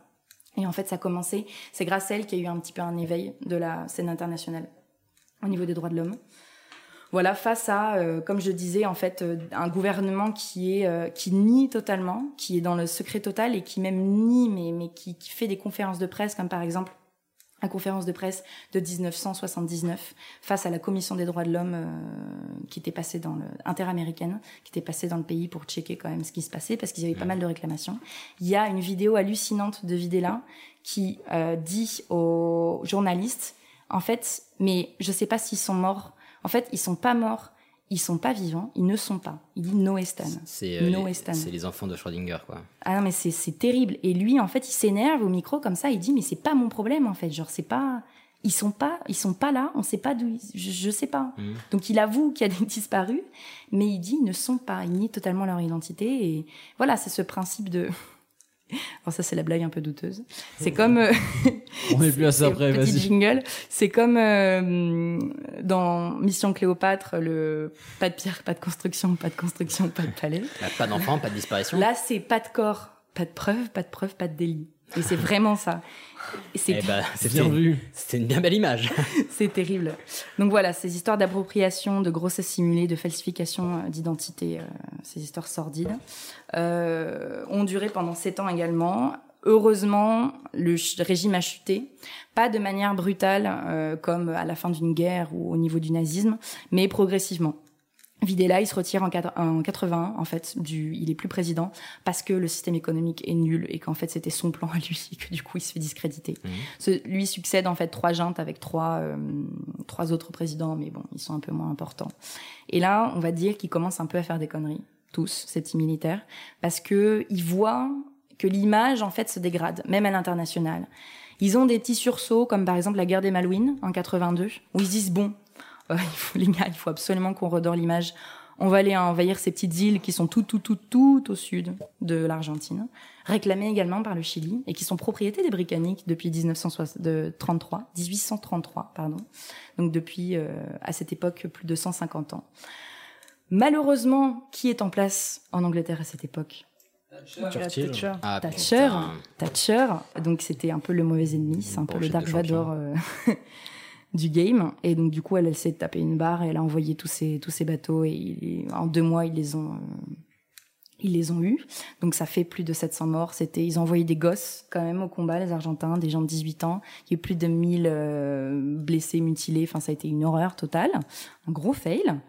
Euh, donc voilà, il y a com- commence à avoir des soulèvements, des, des, ils recommencent en fait à faire des manifestations et tout. Du coup, début 83, ça sent la fin.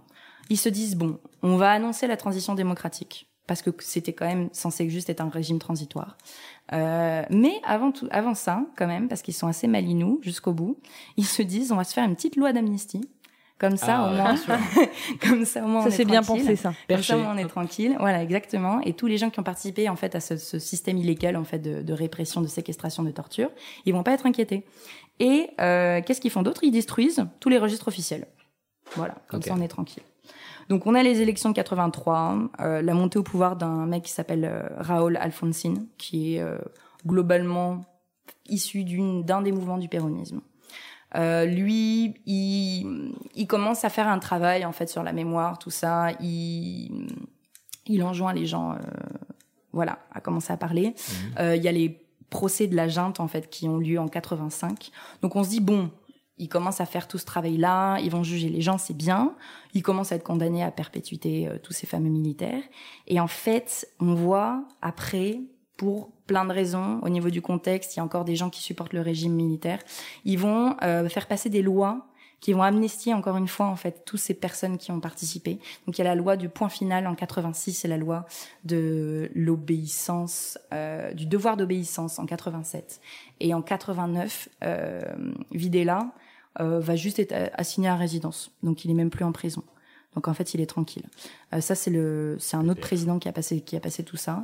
Euh, heureusement, au début des années 2000, grâce notamment au travail encore une fois de ces petites mamies de la place de Mai, euh, toujours elles, toujours battantes, euh, qui conjointement à d'autres organisations euh, pour les droits de l'homme qui ont, qui sont nées à la fin de la dictature, des, voilà, d'autres organisations aussi internationales. En fait, tout ce toutes ces personnes-là, en fait, qui ont lutté, qui ont fait du lobbying, en fait, toutes ces années pour qu'on finisse par juger ces personnes qui ont fait des crimes atroces, euh, font qu'au début des années 2000, on supprime toutes ces lois, on réouvre tous les dossiers, notamment par exemple le dossier de l'ESMA, cette fameuse, encore une fois, ce fameux centre, euh, cette fameuse école de, euh, de la marine. Et euh, donc c'est hyper récent parce qu'il y a des procès qui, qui ont été faits en 2003-2004. Il y a encore des procès qui sont en cours. Moi, je suis allée voir euh, un témoignage d'un mec qui parlait pour la première fois de sa vie. Il avait 85 ans euh, de quand il s'était fait euh, séquestrer en fait. C'est il y a des gens, faut savoir qu'il y a des gens qui se sont fait, qui ont subi un tel trauma qu'aussi se sont exilés. C'est pour ça encore une fois qu'on peut pas comptabiliser vraiment en fait toutes Euh, ces personnes. ouais. C'est ça exactement parce que du coup c'est ça marche moins euh, avec la loi du silence que le, le régime de Pinochet, mais quand même c'est assez fort. Et euh, pour terminer sur une petite note positive, Ah, euh, on, voilà, on l'attendait. quand même. Allez, du Euh, positif. après toutes ces voilà toutes ces news euh, pas très fun. Euh, donc vendredi dernier, donc euh, le 3 août 2018, ils ont retrouvé le petit-fils numéro 128 Ah, qui s'appelle hmm. Marcos Eduardo Ramos, qui est le fils de la militante Rosario del Carmen Ramos, qui a été séquestré en 76. Et lui, il avait à peu près 5 mois. Et en fait, ils avaient, il avait capturé lui et son frère, son petit frère qui s'appelle Ismaël, qui s'est, en- qui s'est échappé. Et lui, bah, ils l'ont gardé, ils l'ont placé. Et en fait, c'est son petit frère qui a aidé, en fait, à la- ce processus-là, parce que du coup, il a déclaré qu'il était avec son frère. euh, parce que la mère est morte. Lui, il a réussi à s'échapper et à rejoindre le père et la famille paternelle, on ne sait pas comment. Et grâce au, progrès, au, projet, enfin, au progrès de la génétique, euh, ils ont contacté ce fameux Marcos et euh, ils lui ont proposé de faire un test ADN. Et il a accepté. Et en fait, là, il a pu rencontrer, du coup, pour la première fois, ses frères. Il a deux frères et sa tante. Et, euh, et voilà. Putain, c'est ouf. Oui, c'est magique. Parfait. ouais. Très, très belle fin. C'était poignant. Ouais, Poignant. merci de ouf. C'était, ouais. euh, Un peu lourd, je suis désolée. Pendu à mais, tes euh, lèvres. super intéressant. c'était, euh, Ah, euh, tu nous as tenu cool. jusqu'au bout là. Bon, Camille, tu peux enlever la corde autour de ton. faut les vanter. euh. C'est- ce qui est génial, c'est qu'on a un deuxième sujet glauque aujourd'hui. Ouais, mais ouais, en attendant, Mais oui. je vais faire une petite virgule De un, peu l'amour. plus, euh, un peu plus légère. On se fait la bise. Allez. Ah, c'est drôle. Chez nous, c'est l'inverse. Euh, je te fais pas la bise du coup. Un peu de légèreté donc. Ça va être rapide, mais je vais commencer par une question. Chez vous, on fait combien de bises? Léa Deux. Deux. De... Euh, deux, voire quatre. Ah, très intéressant. Et on commence par quel côté? À gauche. À gauche. J'ai jamais fait gaffe. Bien. Euh, avec la joue droite. Et Ok. dans le sud, je crois que c'est dans l'autre sens. Ouais. C'est bien, on a des petites variations, ça me plaît, c'est là où je voulais en venir, justement. Euh, on va faire, on va commencer en fait par un, un tout petit quiz dont on se fout complètement des points, soyons, soyons bien clairs. Dommage. Mais je vais vous donner, gagné. je vais vous donner un département et vous allez me dire combien de bises et par quel côté. Déjà, La trouver vache. le- Par la gauche. le département. On commence par euh, le département de l'Hérault. Euh, c'est l'inverse, il commence par la droite. Une bise. Alors, Non. non, Trois. Trois, c'est et il trois commence bises par très bien droite. et il commence par la gauche. Ah, il commence par la gauche. Ouais. Alors on parle de majorité parce qu'en fait dans tous les départements il y a une- quasiment la moitié de la population qui fait deux bises. Attends, c'est la, attends, c'est la moyenne globale. hein. Qu- Oui, Quand on d'accord. dit on commence par la gauche, c'est par la, la gauche, la, la, la, gauche. la- gauche, ouais. la, La la joue. gauche ou par le côté gauche? Non, c'est le côté gauche, non? Pas quand tu Mais fais qu'est-ce ça. que vous, c'est ça qu'est-ce que vous avez pas Ok. compris? le temps la joue gauche. Ok, donc euh, c'est bien ce que je dis, on commence Ouais. à droite. Bref. Ok. Oh là là là là. Donc dans l'Hérault, trois bises par la gauche. Euh, dans les Pyrénées-Atlantiques. Pareil. Non, c'est pas 4. Genre, il me semble qu'il y a une loi, genre en C'est où, mode le euh, pire plus tu Une descends loi vers le sud. Ouais, Ah, tu fais Il y deux a bises. ouais. C'est plus compliqué C'est que vrai. ça. je sais pas. Non, dans les Pyrénées-Atlantiques, c'est deux bises et on commence par la gauche ou la droite. Donc les Oh. Pyrénées-Atlantiques, Ah. c'est là où on s'en bat les couilles. en fait, finalement. D'accord. Tu te mets des coups de boule, c'est un... oui, c'est, bah, c'est, ça nous est tous déjà arrivé, je pense. En Vendée, Trois. Vendée, euh... deux. eh ben la Vendée, c'est 4. Oh putain. Ah là là. Ça, Et c'est ceux qui commence font chier, ça. Par la droite. Chez nous, c'est quatre. Dans Ouais, le, c'est exactement dans le ça. Pas-de-Calais. Une. Non. Pas-de-Calais, Sur la c'est- bouche. C'est en haut, ça, le Pas-de-Calais. Oui, c'est tout en haut. Trois. Bah, deux. Eh ben non, c'est 4. Quatre. Ah ouais Ouais. En fait, c'est Encore quatre. une fois, je répète pour ceux qui auraient pas entendu la première fois, et je parle des auditeurs, partout on en fait deux, et il y a une bonne moitié de la population qui Ah en oui, donc- fait 4. Donc faut pas qu'on réponde deux. Voilà, parce que deux c'est un peu une base partout, sauf Voilà. à des endroits où on fait vraiment que deux. Dans le Pas-de-Calais, ça va être deux ou quatre, et on commence par la droite. Dans l'Aveyron, Une. Bah, je vais faire comme la mer Noire, hein. je vais tenter une jusqu'au eh ben non. Dans l'Aveyron, c'est trois, et on commence par la droite. À Paris, Deux. Deux. Deux. Commence Et- Non, on serre la main à on Paris. commence par. Euh, le majeur. La gauche. Bah, Bah la joue gauche. Eh ben normalement, on commence par la droite à Paris. Moi, je sais qu'à chaque fois, je, j'ai l'air con, je commence par la gauche, et, et, euh, je me suis déjà pris des vents à plusieurs reprises. bah non. Bah, Bah si. désolé. en Meurthe-et-Moselle, On en fait Bah, trois. c'est- On, chez bah non, toi, on est sur Oui, deux. c'est chez moi, mais j'en sais rien. Moi, je leur dis pas bonjour. C'est deux, c'est deux bises par la droite. Alors t'es fier de tes racines, mais tu parles Deux pas aux gens, à ton peuple. Et au- dans le Finistère, Ah, Ah si, ils sont euh, relous à 3 ou 4. Ouais, Eh ils sont ben, relous, ils en font beaucoup. Cinq. eh ben, Cinq. finalement, non. C'est une, justement. Ah ouais, et c'est le seul endroit en France où on fait une bise par la droite.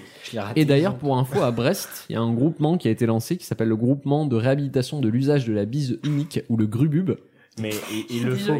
Moi, je, suis grububiste. faire. pour faire une seule bise. Ah, mais check, oui, c'est la base. quoi. Ouais, serrons-nous les mains. Non, juste un check, comme ça tu transmets même pas les germes. Enfin, peu. Ouais, Tu les écrases. Avec des gants.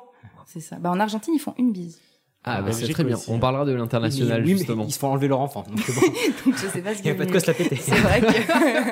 En effet, en France, on est quand même une, une exception en matière de bise parce que c'est très très répandu par rapport à d'autres pays. En plus, il y a plein de, de nombres différents, c'est extrêmement relou. Mais puis on choque. Enfin, moi, je me rappelle les fois où j'ai eu des correspondantes anglaises ou euh, ou euh, ou tchèques ou quoi, elles sont. Elles sont choquées. Ouais, elles sont super choquées quand on fait la bise à tout le monde. Et on fait surtout, ce qui est étonnant, c'est que les, les femmes vont se faire la bise, les hommes vont faire la bise aux femmes, les femmes vont faire la bise aux hommes, et aussi hommes les se hommes. serrent la main. Alors, dans certains Ah cas, et dans certains cas de proximité, les hommes vont se faire la bise. Faut savoir que c'était pas le cas euh, avant euh, la période de mai 68. En fait, ça c'est la, la bise s'est beaucoup démocratisée après après 68. Avant, ça l'était beaucoup moins. C'est-à-dire que si on parle à des personnes plus âgées, faire la bise à un, à un homme, à moins que ce soit vraiment la famille ou qu'il soit corse ou euh, vraiment dans un endroit où on a, Non, mais c'est on ça. va dire une, une attirance, enfin une attirance, c'est pas le bon une mot, mais euh, qu'il soit corse on soit très proche et de que notre tu famille. sois corse. Non, parce qu'il y a une question de proximité avec la famille Ouais. où on va avoir la bise euh, plus facile que dans voilà dans certains cas. Et euh, mais c'est devenu plus ouvert à partir de 68. Mais de quand ça date la bise Oh, Finalement. les- Oh, c'est vieux. Oh là là, c'est vieux, vieux, vieux. Vieux comment dis les pharaons. Alors les pharaons, on n'a pas trouvé de, de traces particulières de la bise. Non, mais déjà, au Roi Mage, ça existait. Euh, Bah. Au Roi Mage, au Moyen-Âge. Au roi mage, ouais. Bah, dans, dans la Bible, Bon, allez, dans la Bible, on parle de on parle de la bise Oui. parce que je vous rappelle que on- il y a une phrase qui est Judas, c'est par un baiser que tu livres les fils Mais de l'homme. oui, exact. Judas. Donc euh, là, on parle clairement de la bise. Hein. fois qu'on a entendu le même documentaire. je crois que j'ai La Bible Oui. C'est pas un documentaire. Non, mais il me semble avoir entendu ça il y a pas, a pas longtemps. Et justement, cette référence de la Bible. euh, Ah du coup, je l'ai pas vu, mais Ah, je serais bah. curieux d'avoir la référence pour nos Ah auditeurs. bah, je l'ai oublié. Je... Eh ben c'est parfait. Merci pour ton intervention, connard. Non, je crois que c'était la radio.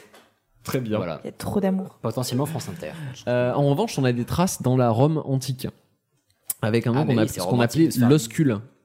Alors l'oscule, c'était une spécificité, c'était le baiser amical. On appelait ça l'oscule. Il y avait un autre nom pour le. C'est, Bah, ça un fait pas très amical. On est au-delà de l'amitié, là. On s'embrasse ou on s'oscule Non, non, c'est. Pardon. Et la bise, c'est aussi quelque chose qui est euh, combattu, notamment par le, le féminisme. Alors non pas la bise en soi, la- pas l'acte en soi de faire la bise, Mais le fait de Oui, décerner la bise aux femmes. ouais. Voilà, la la position sociale qu'est la bise.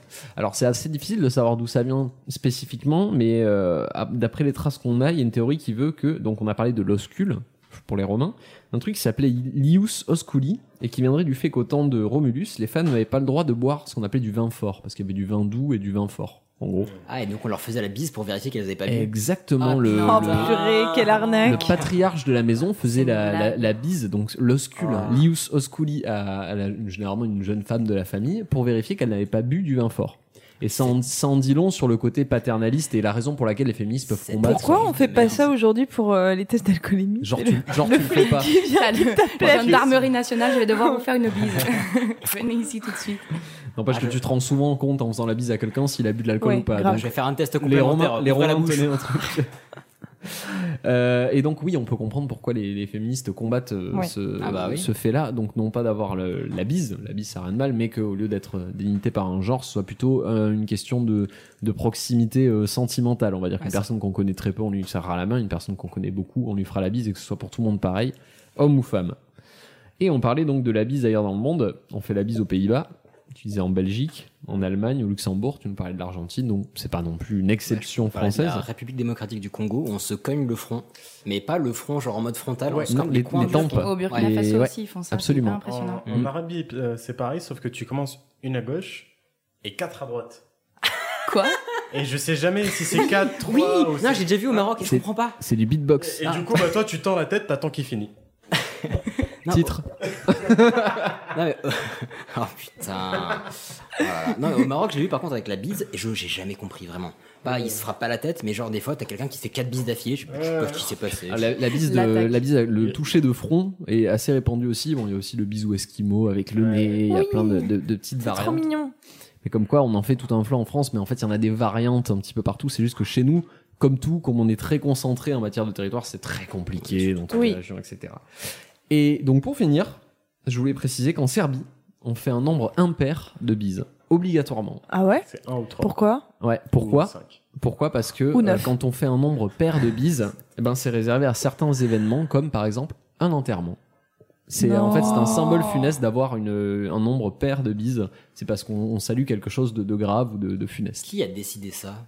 C'est quoi Les Serbes. Non, mais, non, mais c'est- non, mais c'est un coup à faire un impair de ouf, quoi. Genre, t'arrives, euh, je sais pas, t'as invité dans un truc diplomatique et tout, tu lui fais deux bises. T'as tout le monde qui se regarde en mode C'est Oh, ça. qui a Bah non, fait mais ça Qui est mort. Et voilà, c'est à peu près tout sur la bise. Ah, J'avais d'ailleurs, juste envie de vous faire un petit un petit J'avais trait pas fait dessus. gaffe, mais la blague, faire un impair, pair, impair. Oh là là, mais Ouais. décidément, Eh, chef. Il y a peut-être absolument aucun lien. c'est tout pour moi, merci. C'était parfait. Ouais. C'était court. Très instructif. Mais c'est super. C'est- C'est bien. c'était parfait. Non, c'est euh, très très cool, j'aime beaucoup ce format. Ouais, moi aussi. Non, je parlais de Juan. Oui. Est-ce qu'on retomberait pas un petit peu dans la dépression Allez, Ah, si, je Allez. crois là. vous êtes prêts? Non. On n'est pas prêt. Tant pis. On n'est pas prêt du tout. C'est parti. Les titres de l'actualité. 6 morts, plus de 3000 personnes intoxiquées dans le métro de Tokyo. A frightening development this morning. A chemical weapon was released inside a crowded subway system in Tokyo. えーオウム真理教をめぐる一連の捜査今重大な局面を迎えています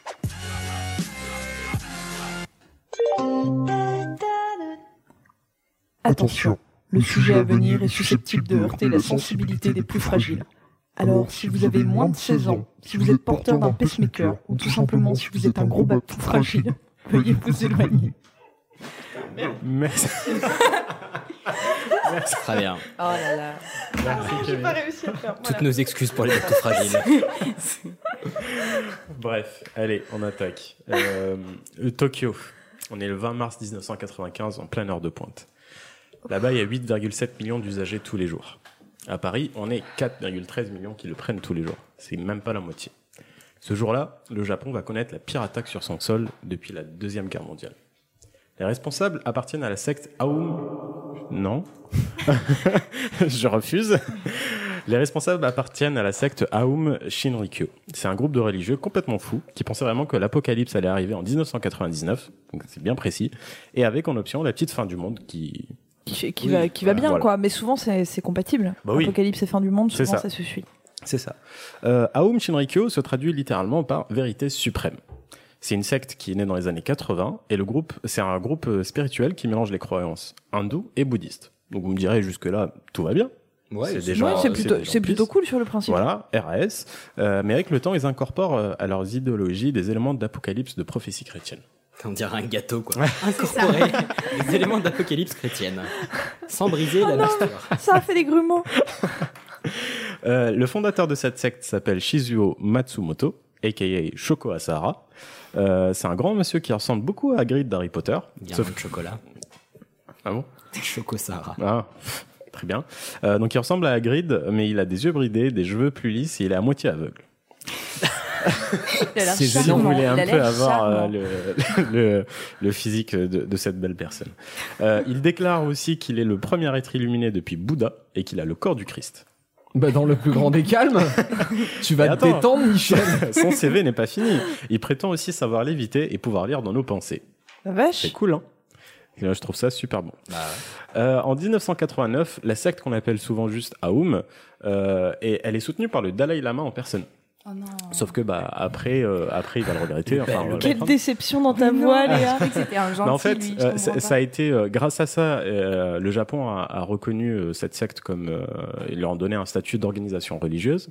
Parce que avec le temps, le Dalai Lama va, va, va le regretter et je peux le comprendre parce qu'à la base, euh, ce groupe-là, Il c'était cool, quoi. juste, ouais, c'était juste euh, de, des gens qui sont regroupés pour faire un, un atelier yoga, quoi. C'est- c'est- C'était ça la base. Puis Putain. c'est après que c'est parti en couille. Euh, Asahara, il a vu sa Ils secte. commencèrent par un podcast.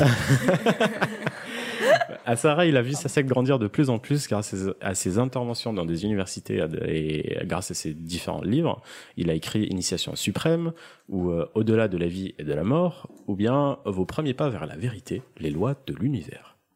Ok. Tout Très un profond. programme. C'est ça.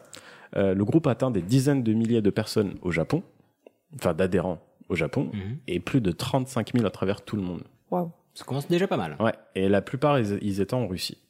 Euh, le droit d'accès à cette secte est payant, bien évidemment, Oui. comme beaucoup, et ça coûte super cher. Tu payes pour assister à des rituels. Certains impliquent les cheveux d'Asahara. Qu'est-ce que c'est que ça? J'ai pas voulu chercher, surtout là, il y, en a même qui sont. eu qui- ah oui, bah, il y en a qui des implique l'eau de bain d'Asahara. Ah, J'ai pas, j'ai pas voulu savoir plus. Je trouvais ça déjà assez dégueulasse. Mais il y a un autre truc dégueulasse qui m'a, qui m'a intrigué. C'est un ancien adhérent qui avait avoué, j'ai vu ça dans un reportage, euh, avoir payé plus de 7000 euros Pour les rognures d'ongles Pour- d'Assa. pour une initiation du sang, où il a dû boire du sang qui soi-disant appartenait à Sarah lui-même. Ah. Alors que c'était sûrement Alors, un canard. Alors ça, c'est ça, c'est ça. Le mec a tué une chèvre en fait. Ouais, bah, bah, bien sûr. son jardin. Et... Bien sûr. De la grenadine. Ça n'a pas la même texture. Euh, tout, tout, tout ça ce... n'a pas le même goût. aussi. En Franche-Comté, vous en buvez du sang, mais ça se passe. Tout, Ça tient chaud l'hiver. tout, tout ça, là, ça contredit un peu l'idéologie de d'Aoum qui est antimatérialiste. Euh, en, en gros, ce qu'il disait euh, avant, c'était euh, donnez-moi tout votre argent, je le garde précieusement avec moi, et comme ça, vous ne serez pas embrigadé dans ce monde pollué par le matérialisme. Ah, c'est euh, Vishnu Classique. avec les, les inconnus. Peut-être. Oui. Ah oui, Richnou, ouais. Vishnu. Ah oui, on a compris ta blague. Si, oh, bah, vous regarderez. Bref, le groupe considère que le gouvernement est corrompu et voué à l'échec. Ils doivent donc tous mourir. Ah, là on parle. Voilà, ça commence. D'accord. Et bien évidemment, seuls les adeptes de la secte survivraient à ce combat entre le bien et le mal. Oh la vache. Ouais. Euh, ils ont aucun scrupule. Tuer quelqu'un n'est pas grave. Euh, un peu comme, euh, comme en Argentine, tu disais tout à l'heure, Assara veut exécuter et kidnapper toute personne qui s'oppose à son groupe.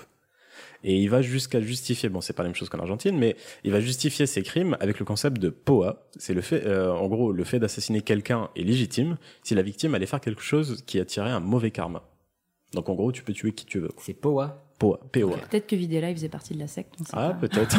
Mais ceci dit, le mec ambitieux, quoi. Ils étaient quelques dizaines de milliers. On va buter tout le monde, ok Ah ouais, bah, c'est ça. Enfin, on, on vous prend tous. Ah ouais. Viser la lune. attirez pas le mauvais karma pour, pour nous quoi.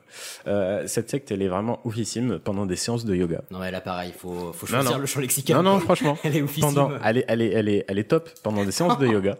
Les fidèles. Salut tout le monde, c'est Non, mais- David Pokémon. Écoutez-moi, écoutez-moi. Les fidèles vivaient des expériences paranormales. Ils voyaient des lumières divines. Ils sentaient une énergie, euh, une énergie euh, monter en eux. Y a Alors- pas un rapport avec ton sujet sur le cannabis du coup Ouais, ou, c'est euh, presque. Parce qu'en fait, à Sahara, il les défonçait à coups de LSD et d'amphétamine Ah, pour leur faire croire Ouais, qu'ils avaient des pouvoirs spirituels. Puis avec une petite frontale, hop, hop, hop, il y, a des- il y a des fantômes et. C'est ça. C'est un peu ça. Euh, et en plus de ça, il les faisait subir une, une manipulation mentale. Il les faisait dormir moins. Il les épuisait en leur donnant beaucoup de choses à faire. Et puis on en parlait dans le dernier épisode, je crois, ou celui d'avant, je sais plus. Euh, tu sais, les, les casques avec, euh, il y a sur ton sujet, les casques avec euh, les impulsions euh, électriques pour les refaire. euh, Ah oui, oui, oui, pardon. Oui. oui, voilà. J'ai eu peur. C'est bon, j'ai. me je me Euh, suis trompé de podcast. C'est ça. Donc non, c'était toi. ouais. Ouais, mais c'est très bien. Tu- c'est ça. as su- tu as Oui. suivi. Ouais, mais Oui. c'était mon sujet. Hein. Euh, donc ouais, il leur faisait des impulsions électriques pour le- un peu leur euh, bah, le brainwash, quoi. Voilà, c'est ça. Oh pour pas qu'ils réfléchissent beaucoup. Euh, Asara, il est idolâtré. C'est, il a eu un anime avec lui comme héros. Mais, mais ils ont aussi. Ton mais- objectif dans la vie, quoi. Non, mais c'est- Pour les il y a auditeurs vidéos. qui se, qui se, pas forcément un anime, ça va être un manga en Oui, un dessin manga, animé, quoi. quoi. Okuto no Aum. Non, mais en gros, Euh, c'est un dessin, une C'est série ça. dessin animé. C'est ça. Et, et puis il y a même des chansons qui sont composées pour lui. Euh, je vais vous faire écouter une petite partie. La bise et la lune. j'ai eu ça, j'ai eu cette chanson, j'ai eu cette chanson euh, coincée dans la tête pendant deux semaines. Et je tiens à remercier Cyrielle qui m'a aidé à traduire quelques paroles. On va entendre le mot Sanchi répété plusieurs fois, qui veut dire maître gourou.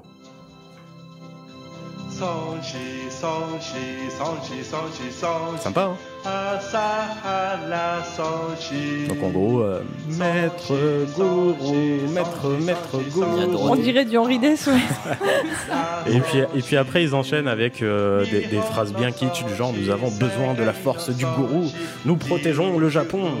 Et tout ça, ma vidéo, elle est servie avec une danse ultra kitschissime. Euh, sinon, Là, c'est tu pas juges. Là, tu juges. tellement Non. coréen du Nord. Il manque juste un peu d'accordéon. On est en Corée du Nord. C'est pas faux.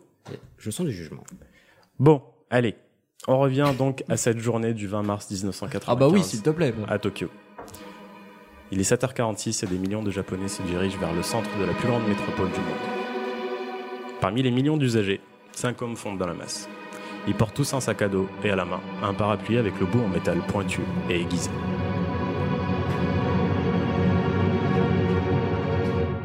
Dans leur sac à dos, des boules en papier journal. Ils sont chacun dans un métro différent.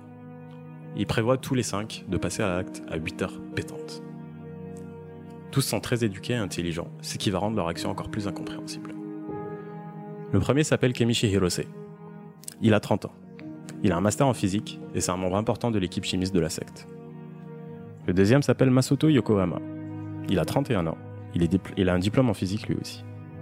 On a aussi Ikuo Hayashi, 48 ans. C'est le plus vieux de l'équipe. C'est un cardiologue en retraite. Il porte un masque, ce qui est très commun, dans, le métro, dans les métros asiatiques, et ça le permet aussi de garder l'anonymat. Le quatrième s'appelle Yasuo Hayashi, il a 37 ans. Il a un diplôme d'intelligence artificielle et il est le seul à avoir trois boules de papier de journal, alors que tous les autres n'en ont que deux. Et enfin, on a Toru Toyoda. C'est le plus jeune des cinq. Il a 27 ans. Il a un master en physique appliquée. Il a participé à la fabrication de ce qu'il y a dans ces fameuses boules en papier journal. Il s'agit du gaz sarin, un gaz invisible et très mortel. C'est 26 fois plus mortel que le cyanure. À la base, c'était un insecticide qui a été développé en Allemagne, puis les nazis en font une arme. Mais ça n'a jamais été utilisé. Il est mortel par inhalation ou par contact avec la peau. Le gaz rentre dans l'organisme, voyage dans le sang, jusqu'au cerveau et au système nerveux, et c'est là où il agit. Il bloque les récepteurs d'acétylcholine, fait travailler tous les nerfs en sur-régime, et provoque une augmentation des sécrétions. Salive, larmes, urine et diarrhée sont une paralysie, musculatoire avec une dose importante, en quelques minutes, ton cœur s'arrête. Kamichi Hirose avait dit aux enquêteurs un peu plus tard qu'il avait douté jusqu'à la dernière minute. À un moment, il est sorti du métro, mais il s'était dit, et je cite, Le faire n'est qu'un salut pour eux. Salut, c'est la définition religieuse, c'est le fait d'être sauvé du péché et de la damnation. Asara lui avait expliqué que les sentiments humains sont les résultats de voir les choses de la mauvaise manière. Est donc rentré dans le métro. 7h57. Plus que quelques minutes. Yasuo Hayashi prend les boules de sarin de son sac et les pose à ses pieds. Lui, il ne craint rien. Il ne fait qu'obéir les ordres du gourou. Masato Yokohama est aussi déter que Yasuo. Comme les autres, il veut supprimer ce qu'ils appellent les données corrompues de leurs esprits et les remplacer par les données pures. Ces données soi-disant pures leur dit quand même de tuer des milliers de personnes dans le métro tokyoïte. Le doc- docteur Hayashi a fait partie des gens qui, pendant les initiations dites du Christ, servaient des potions magiques à base d'LSD. Il n'a donc pas de remords en suivant les ordres d'Asahara. Le trajet des est étudié pour faire un maximum de dégâts. Tous les cinq sont dans trois lignes différentes et elles se croisent toutes à l'arrêt Kasumigaseki. C'est pas loin de la préfecture de police de Tokyo et au centre du gouvernement japonais. Il est prévu que le sarin soit lâché quelques arrêts plus tôt et le laisser faire son boulot pendant un minimum de 7 minutes. Il est 8 heures pile. Il est temps d'obéir à Sahara. Malgré ses doutes, Kamichi Hirose se lance pour lâcher le gaz de sarin. Pris par la panique, il fait tomber une boule. Les gens le remarquent, mais personne ne doute de quoi que ce soit, et personne n'intervient donc. Quand le métro s'arrête, Hirose réussit à percer les deux blocs de journal avec son parapluie et sort du métro. Yasuo Hayashi panique à son tour, mais se dit qu'il ne peut plus faire marche arrière. Il se lance, mais ne perce que deux des trois boules de, de sarin. Toru Toyoda n'hésite pas une seule seconde et perce les deux boules. Masato Yokohama, lui, arrive à percer qu'une seule boule. C'est la personne qui causera le moins de dégâts de cette attaque. Le docteur Hayashi est le dernier à passer à l'acte. Il commence enfin à se poser des questions. Il avait ensuite dit à la police Quand j'ai vu autour de moi toutes ces personnes présentes, ça m'avait choqué. Je suis médecin. J'ai passé ma vie à sauver des gens. Et si je lasse le gaz maintenant, beaucoup de personnes risquent de mourir. Si je le fais là maintenant, cette dame en face de moi va mourir, c'est sûr. Je me suis posé plein de questions, mais je ne pouvais pas désobéir aux ordres. Ce sont les visions du maître illuminé. Il procède donc par percer une seule des boules et sort. C'est une attaque silencieuse. Le centre de contrôle de la police et la police n'ont aucune idée qu'ils sont en train de subir une attaque terroriste. Les cinq trains continuent leur chemin vers Kasumigasaki. Les terroristes s'étaient donné rendez-vous à l'extérieur, où cinq voitures les attendaient avec un chauffeur, direction le temple d'Ao. Bien sûr, aucun des cinq ne veulent mourir. Euh, ils avaient tous une bouteille d'eau pour rincer la pointe et pour éviter euh, les effets du gaz. Et ils avaient aussi un vaccin d'antidote au cas où ils étaient contaminés. Kanishi Hirose tremble. Il ressent les premiers symptômes. Il a été contaminé. Il est le seul à utiliser l'antidote. Sur la ligne de Masato, les dégâts sont minimes. Il n'a percé qu'une seule boule, une seule boule et n'a fait qu'un petit trou. Et le gaz s'échappe difficilement. À l'inverse, sur la ligne de Toru Toyoda, le sarin s'évapore à grande vitesse. Quelques arrêts après s'être enfui, les passagers subissent les effets du gaz. Euh, normalement, le sarin n'a pas d'odeur, mais les chimistes Home ne l'ont pas assez purifié. Certains sentent une odeur de moutarde, d'autres de pneus brûlés. Lorsque le métro arrive sur le quai, certains passag- passagers s'évanouissent. D'autres font des crises d'épilepsie, d'autres n'arrivent plus à respirer. Au bout de 13 minutes, le sarin ne cesse de se propager dans la rame, mais aussi sur les quais. Personne ne comprend ce qui se passe. Une personne s'était évanouie de- devant les boules de gaz. Il n'y survivra pas. La plupart des passagers sortent à l'extérieur pour prendre l'air, mais c'est trop tard. Le sarin circule déjà dans le sang. Le métro prend énormément de retard. 7 minutes. Ouais, 7 minutes. Je, je vous rappelle que le, le 17 novembre dernier, la compagnie ferroviaire japonaise s'était excusée de l'énorme gêne euh, parce que le train était parti avec 20 secondes d'avance. Ah bah on a des choses à apprendre. Ouais, ouais, ouais. ouais, ouais. Enfin bref, euh, on, pouvait, on pouvait entendre euh, un message qui passait sur les, les haut-parleurs. Ce train va prendre sa route vers Kasumigasaki. Merci de prendre n'importe quelle voiture, sauf la première. Alors que le métro continue à prendre des passagers, sans le savoir, les agents du métro ont laissé le gaz se propager dans toutes les voitures. Tout le monde est contaminé. Un des agents avait essayé de nettoyer le papier journal contaminé, mais il meurt peu de temps après ça. C'est la joie. C'est un bel effort. hein. Ouais. Tout le métro se sent mal et comme prévu, le train euh, ne prend plus de voyageurs et reste stationné à Kasumigasaki, où le gaz se propage dans toute la station. Il est 8h26. Ça fait donc 26 minutes que tout part en couille. La police est enfin prévue.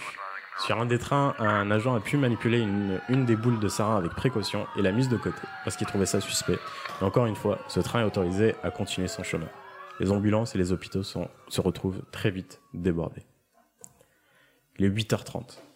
Dans le cinquième train, là où Yasuo Hayashi a percé, euh, deux des trois boules, mais avec le plus de trous possible, les dégâts sont lourds. Un des passagers avait tiré sur la gâchette d'alarme. Huit personnes sont retrouvées inconscientes et plusieurs, et plusieurs trentaines d'autres euh, d'autres personnes ont été gravement contaminées. Les autorités pensent que c'est une fuite de gaz normale, entre guillemets, et donc ils ont évacué la station entière. Ce n'est qu'à 8h46, donc 46 minutes après l'attaque, que le Japon commence à réaliser, à réaliser qu'il se passe quelque chose de grave. Et à 10h30, un médecin militaire découvre enfin que c'est du sang. À 13h30, l'armée envoie une centaine de soldats équipés avec les combinaisons adéquates dans le métro. Le bilan de l'attaque reste quand même moins pire que ce qu'elle aurait pu se passer.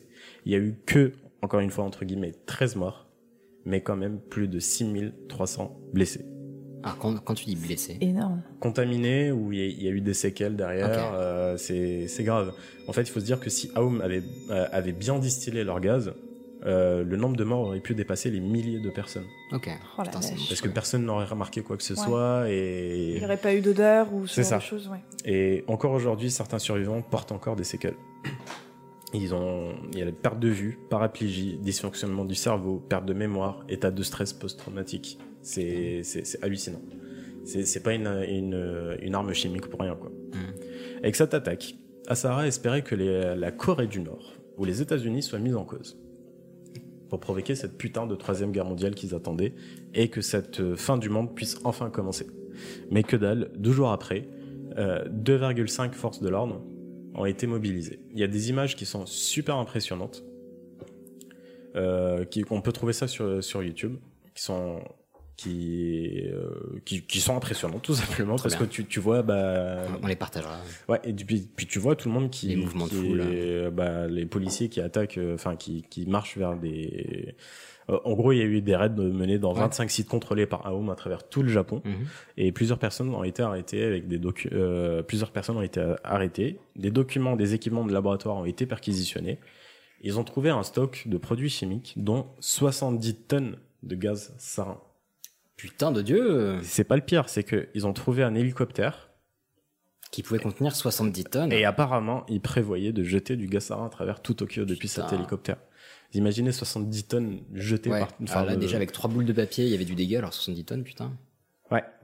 Euh, mais enfin bon, le 16 mai, Asahara est emprisonné. Euh, Il y a une petite archive du JT qu'on va écouter tout de suite. Au Japon après l'arrestation euh, du fameux gourou de la secte Vérité Suprême d'Aoum, Philippe Rochaud. 80 000 policiers mobilisés, deux unités de l'armée spécialisées dans la guerre chimique. Il a fallu tout cela pour arrêter ce matin le gourou de la secte Aoum Vérité Suprême. Les policiers ont dû découper la porte à la scie électrique. L'homme se cachait dans une pièce secrète. Il était dans cette tenue, en méditation, et n'a pas opposé de résistance. Comment un aveugle comme moi, a-t-il dit, aurait-il pu commettre les crimes dont vous m'accusez? J'adore son excuse. Je la trouve, euh, mais top. Euh, moi, j'ai rien vu. Donc ça, c'était le 16 mai. Euh, et entre mai et juin, Aoum a essayé de refaire la même chose à quatre reprises Non. différentes, mais sans succès. Sauf que deux de leurs tentatives a été avec du Zyklon B.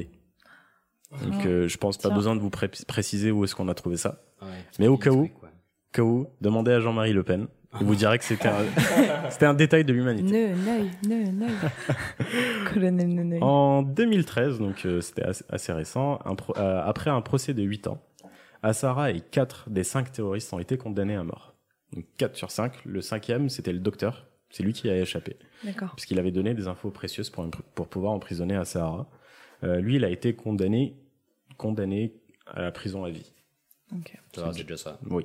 Au calme. Et puis, bah, les autres, ils ont été exécutés le 6 et le 26 juillet dernier. Oh putain, c'est ça. Ouais, bah oui, c'est ça qui m'a donné. euh, j'ai entendu ça aux, aux infos et puis je me suis dit, ah tiens. si, je vous déprimais tous pour deux semaines. C'est qui ce gros malade aveugle Non, mais qui oui, fait oui. du yoga Mm, et- c'est exactement ça. Euh, il faut savoir aussi que c'était euh, pas leur première tentative d'acte de bi- bioterrorisme. Donc je vais finir avec ça, avec une touche de, de beauté. Euh, en 90, euh, ils ont équipé trois véhicules de toxines botuliques pour les verser dans Tokyo, dans une base navale américaine et à l'aéroport international de Narita. Ça a été un échec. En 94, une autre attaque au gaz sarin à Matsumoto contre un juge qui voulait arrêter Asahara. Il y a eu 8 morts et plus de 500 blessés. Et en 95, ma préférée. Toujours ce problème de champ lexical. ah oui, je trouve ça super Ça, drôle. préf, ça, je, je trouve ça drôle parce que ça a échoué, euh, Dieu merci. Euh, pendant qu'ils, alors qu'ils menaient une, une action humanitaire au Zaïre, ils ont tenté de ramener le virus Ebola. Dans l'avion, tranquille. Oui, voilà. je trouve ça drôle, je trouve ça. euh, Ils ont de l'ambition, euh, voilà. Mais, mais je suis d'accord avec toi. Là, pour ça, je suis d'accord avec toi. Déjà, à 30 000, ils se sont dit, on vous prend tous. Niveau ambition, ça. on peut pas leur retirer ça. C'est Attends, ça. Le mec, le mec, il est aveugle. Il a monté tout ça de ses mains. Mais à moitié aveugle. Euh, c'est vrai. Ah bah, un, peu, Rappelons-le. un peu comme Neneuil, hein, du coup. Mais bon. C'est ça. Euh, Aujourd'hui, la secte est toujours active, sauf qu'ils ont changé de nom. Elle s'appelle Aleph. Elle s'appelle GDF Suez. Là, comme la première lettre de l'alphabet. Oui, euh, ça, c'est, oui, c'est la première arabe, lettre de la- ouais. la- la- l'alphabet arabe. Euh, je sais pas pourquoi. Mais cette fois, enfin. C'est à la mode de tout mettre sur le dos des Arabes. Ils se sont dit. C'est vrai, c'est vrai. On va faire comme tout le monde, on va dire que c'est de leur faute. Ils, donc, ils ont changé de nom, mais ils ont aussi renoncé au principe du poids. Donc, c'est déjà pas mal. Ah. De, le fait de tuer quelqu'un pour le mauvais Eh, karma. Ça peut m'intéresser du coup. Donc en fait, ils font juste du yoga, quoi. C'est, c'est à peu près ça, sauf qu'en 2016, au Monténégro, ils ont arrêté 58 étrangers, ils les ont expulsés parce qu'ils sont suspectés d'avoir encore des liens avec Aum Shinrikyo. Ah. Donc là, ça fait un peu peur. Il y avait 4 japonais, 43 russes, 7 biélorusses, 3 ukrainiens et un ouzbek. Retrouvez-les tous les mercredis à 18h au jardin du Palais Royal. Putain, Voilà, voilà. Merci. Ouais. Merci beaucoup. Et je vais juste finir aussi avec une petite, euh, une petite re- recommandation euh, d'une série qui est sur Netflix. Faites pas de yoga. non, une petite série qui est sur Netflix qui s'appelle Wild Wild Country, Ouais, euh, qui parle de- d'un gourou qui s'appelle Bhagwan Sri Rajneesh, qui a créé une, euh, une, secte. C'est terrible comme nom. On- ouais, on vous, vous en- je vais pas te demander de les Ba- B-A-G-W-A-N, exactement. et C'est Rajneesh, génial. A-R-A-J-N-E-E-S-H. Ok, ça va. Ils ont créé carrément une ville qui s'appelle Rajneeshpuram. Et, une, et ça, ça, ça part en couille. Et franchement, excusez-moi, franchement, je vous le recommande à 5000%. Cool. C'est. Bah, ton sujet défonçait, putain. Vous remercie. Ah, Il y a des Merci. moments qui étaient un peu angoisse, je te le cache pas. Ah. Genre avec les battements de cœur. J'étais concentré sur mes notes, je vous ai pas vu. Euh, non, c'était top. C'est- On était euh, absorbés. Putain, cet Bon, bah, cool. défonce. Enfin, il y a deux. Heureusement que Lorraine n'était pas là. Oui. On mettra un petit disclaimer. Euh, non, vraiment trop ouf. Bien joué. Merci beaucoup. Trop bien. Est-ce qu'on passerait pas à un sujet un peu plus light? Ce Bah, on- surprise. on verra, subject. ce sera la Ce surprise. serait fort bien. Allez, c'est parti. Pas trop beaucoup ça. Je préfère quand c'est un peu trop plus moins calme. Donc tu vas nous parler du calme. Environ 50 000 ans avant notre ère, une troupe de chasseurs-cueilleurs parcourait l'Europe en quête d'une région fertile et prospère. Ils étaient au désespoir de ne pas trouver une terre parfaite jusqu'au jour où ils découvrirent un charmant plateau. Je te hais bordé de majestueuses falaises. L'air y était pur, les oiseaux y gazouillaient et la nourriture était abondante. Cette terre avait un goût de jardin d'Éden. Pontarlier était né. Ben tiens Oh putain de Dieu. Et oui, vous en rêviez, vous l'attendiez, le voici enfin le sujet où je vous parle de la terre promise, la ville de Pontarlier. Ah. Je vois la joie qui brille dans vos regards. Pontarlier, charmante ville d'histoire, euh, d'histoire franc-comtoise, surnommée Pontus par les gens du coin. Voilà. Alors, Je sens que ça fait plein d'anecdotes. jambes. Si j'en avais deux, je me taillerais un short. Alors Pontarlier, euh, bon, les, les origines de Pontarlier sont assez sombres. euh, je, je ne vous le cache pas. Euh, Comme la motivation On des, trouve, euh, de leurs habitants, pourquoi est-ce qu'ils restent là-bas voilà, on, on trouve peu de peu de choses. Euh, visiblement, c'est une ville qui a été fondée par les Burgondes, donc Ça, euh, visiblement. il n'y a pas énormément de sources. Je suis pas sûre. mais- Mais donc, les Burgondes, ce sont les, les, les- c'est un, peuple en fait euh, qui, qui est l'ancêtre des, des Bourguignons. Et, euh, et les Burgondes se sont un petit peu mis sur la gueule avec euh, avec les, les Sécanes. Euh, visiblement, les Burgondes l'ont un petit peu emporté et ont réussi à garder euh, la, la ville de Pontarlier comme euh, comme acquis. Donc, soyons francs, c'était une région qui était plutôt pauvre, euh, haute en altitude, vachement difficile euh, d'accès, avec des températures qui font un petit peu ce qu'elles veulent, c'est-à-dire qu'on est sur des hivers qui descendent à moins 30 et des étés qui montent au-delà de 35. Putain, la veut d'accueil. dans un truc pareil Au passage, Paradis. je suis pas tout à fait sûr. Est-ce qu'on a précisé où c'était Pontarlier? Alors, Pontarlier, c'est en Franche-Comté. Voilà, parce que j'étais pas sûr qu'on l'ait dit. Non, mais c'est une blague. D'où l'engouement de Camille. Voilà, Putain, je le dirais même dans, dans le Haut-Doubs. Parce qu'il a une amplitude de 60, quoi.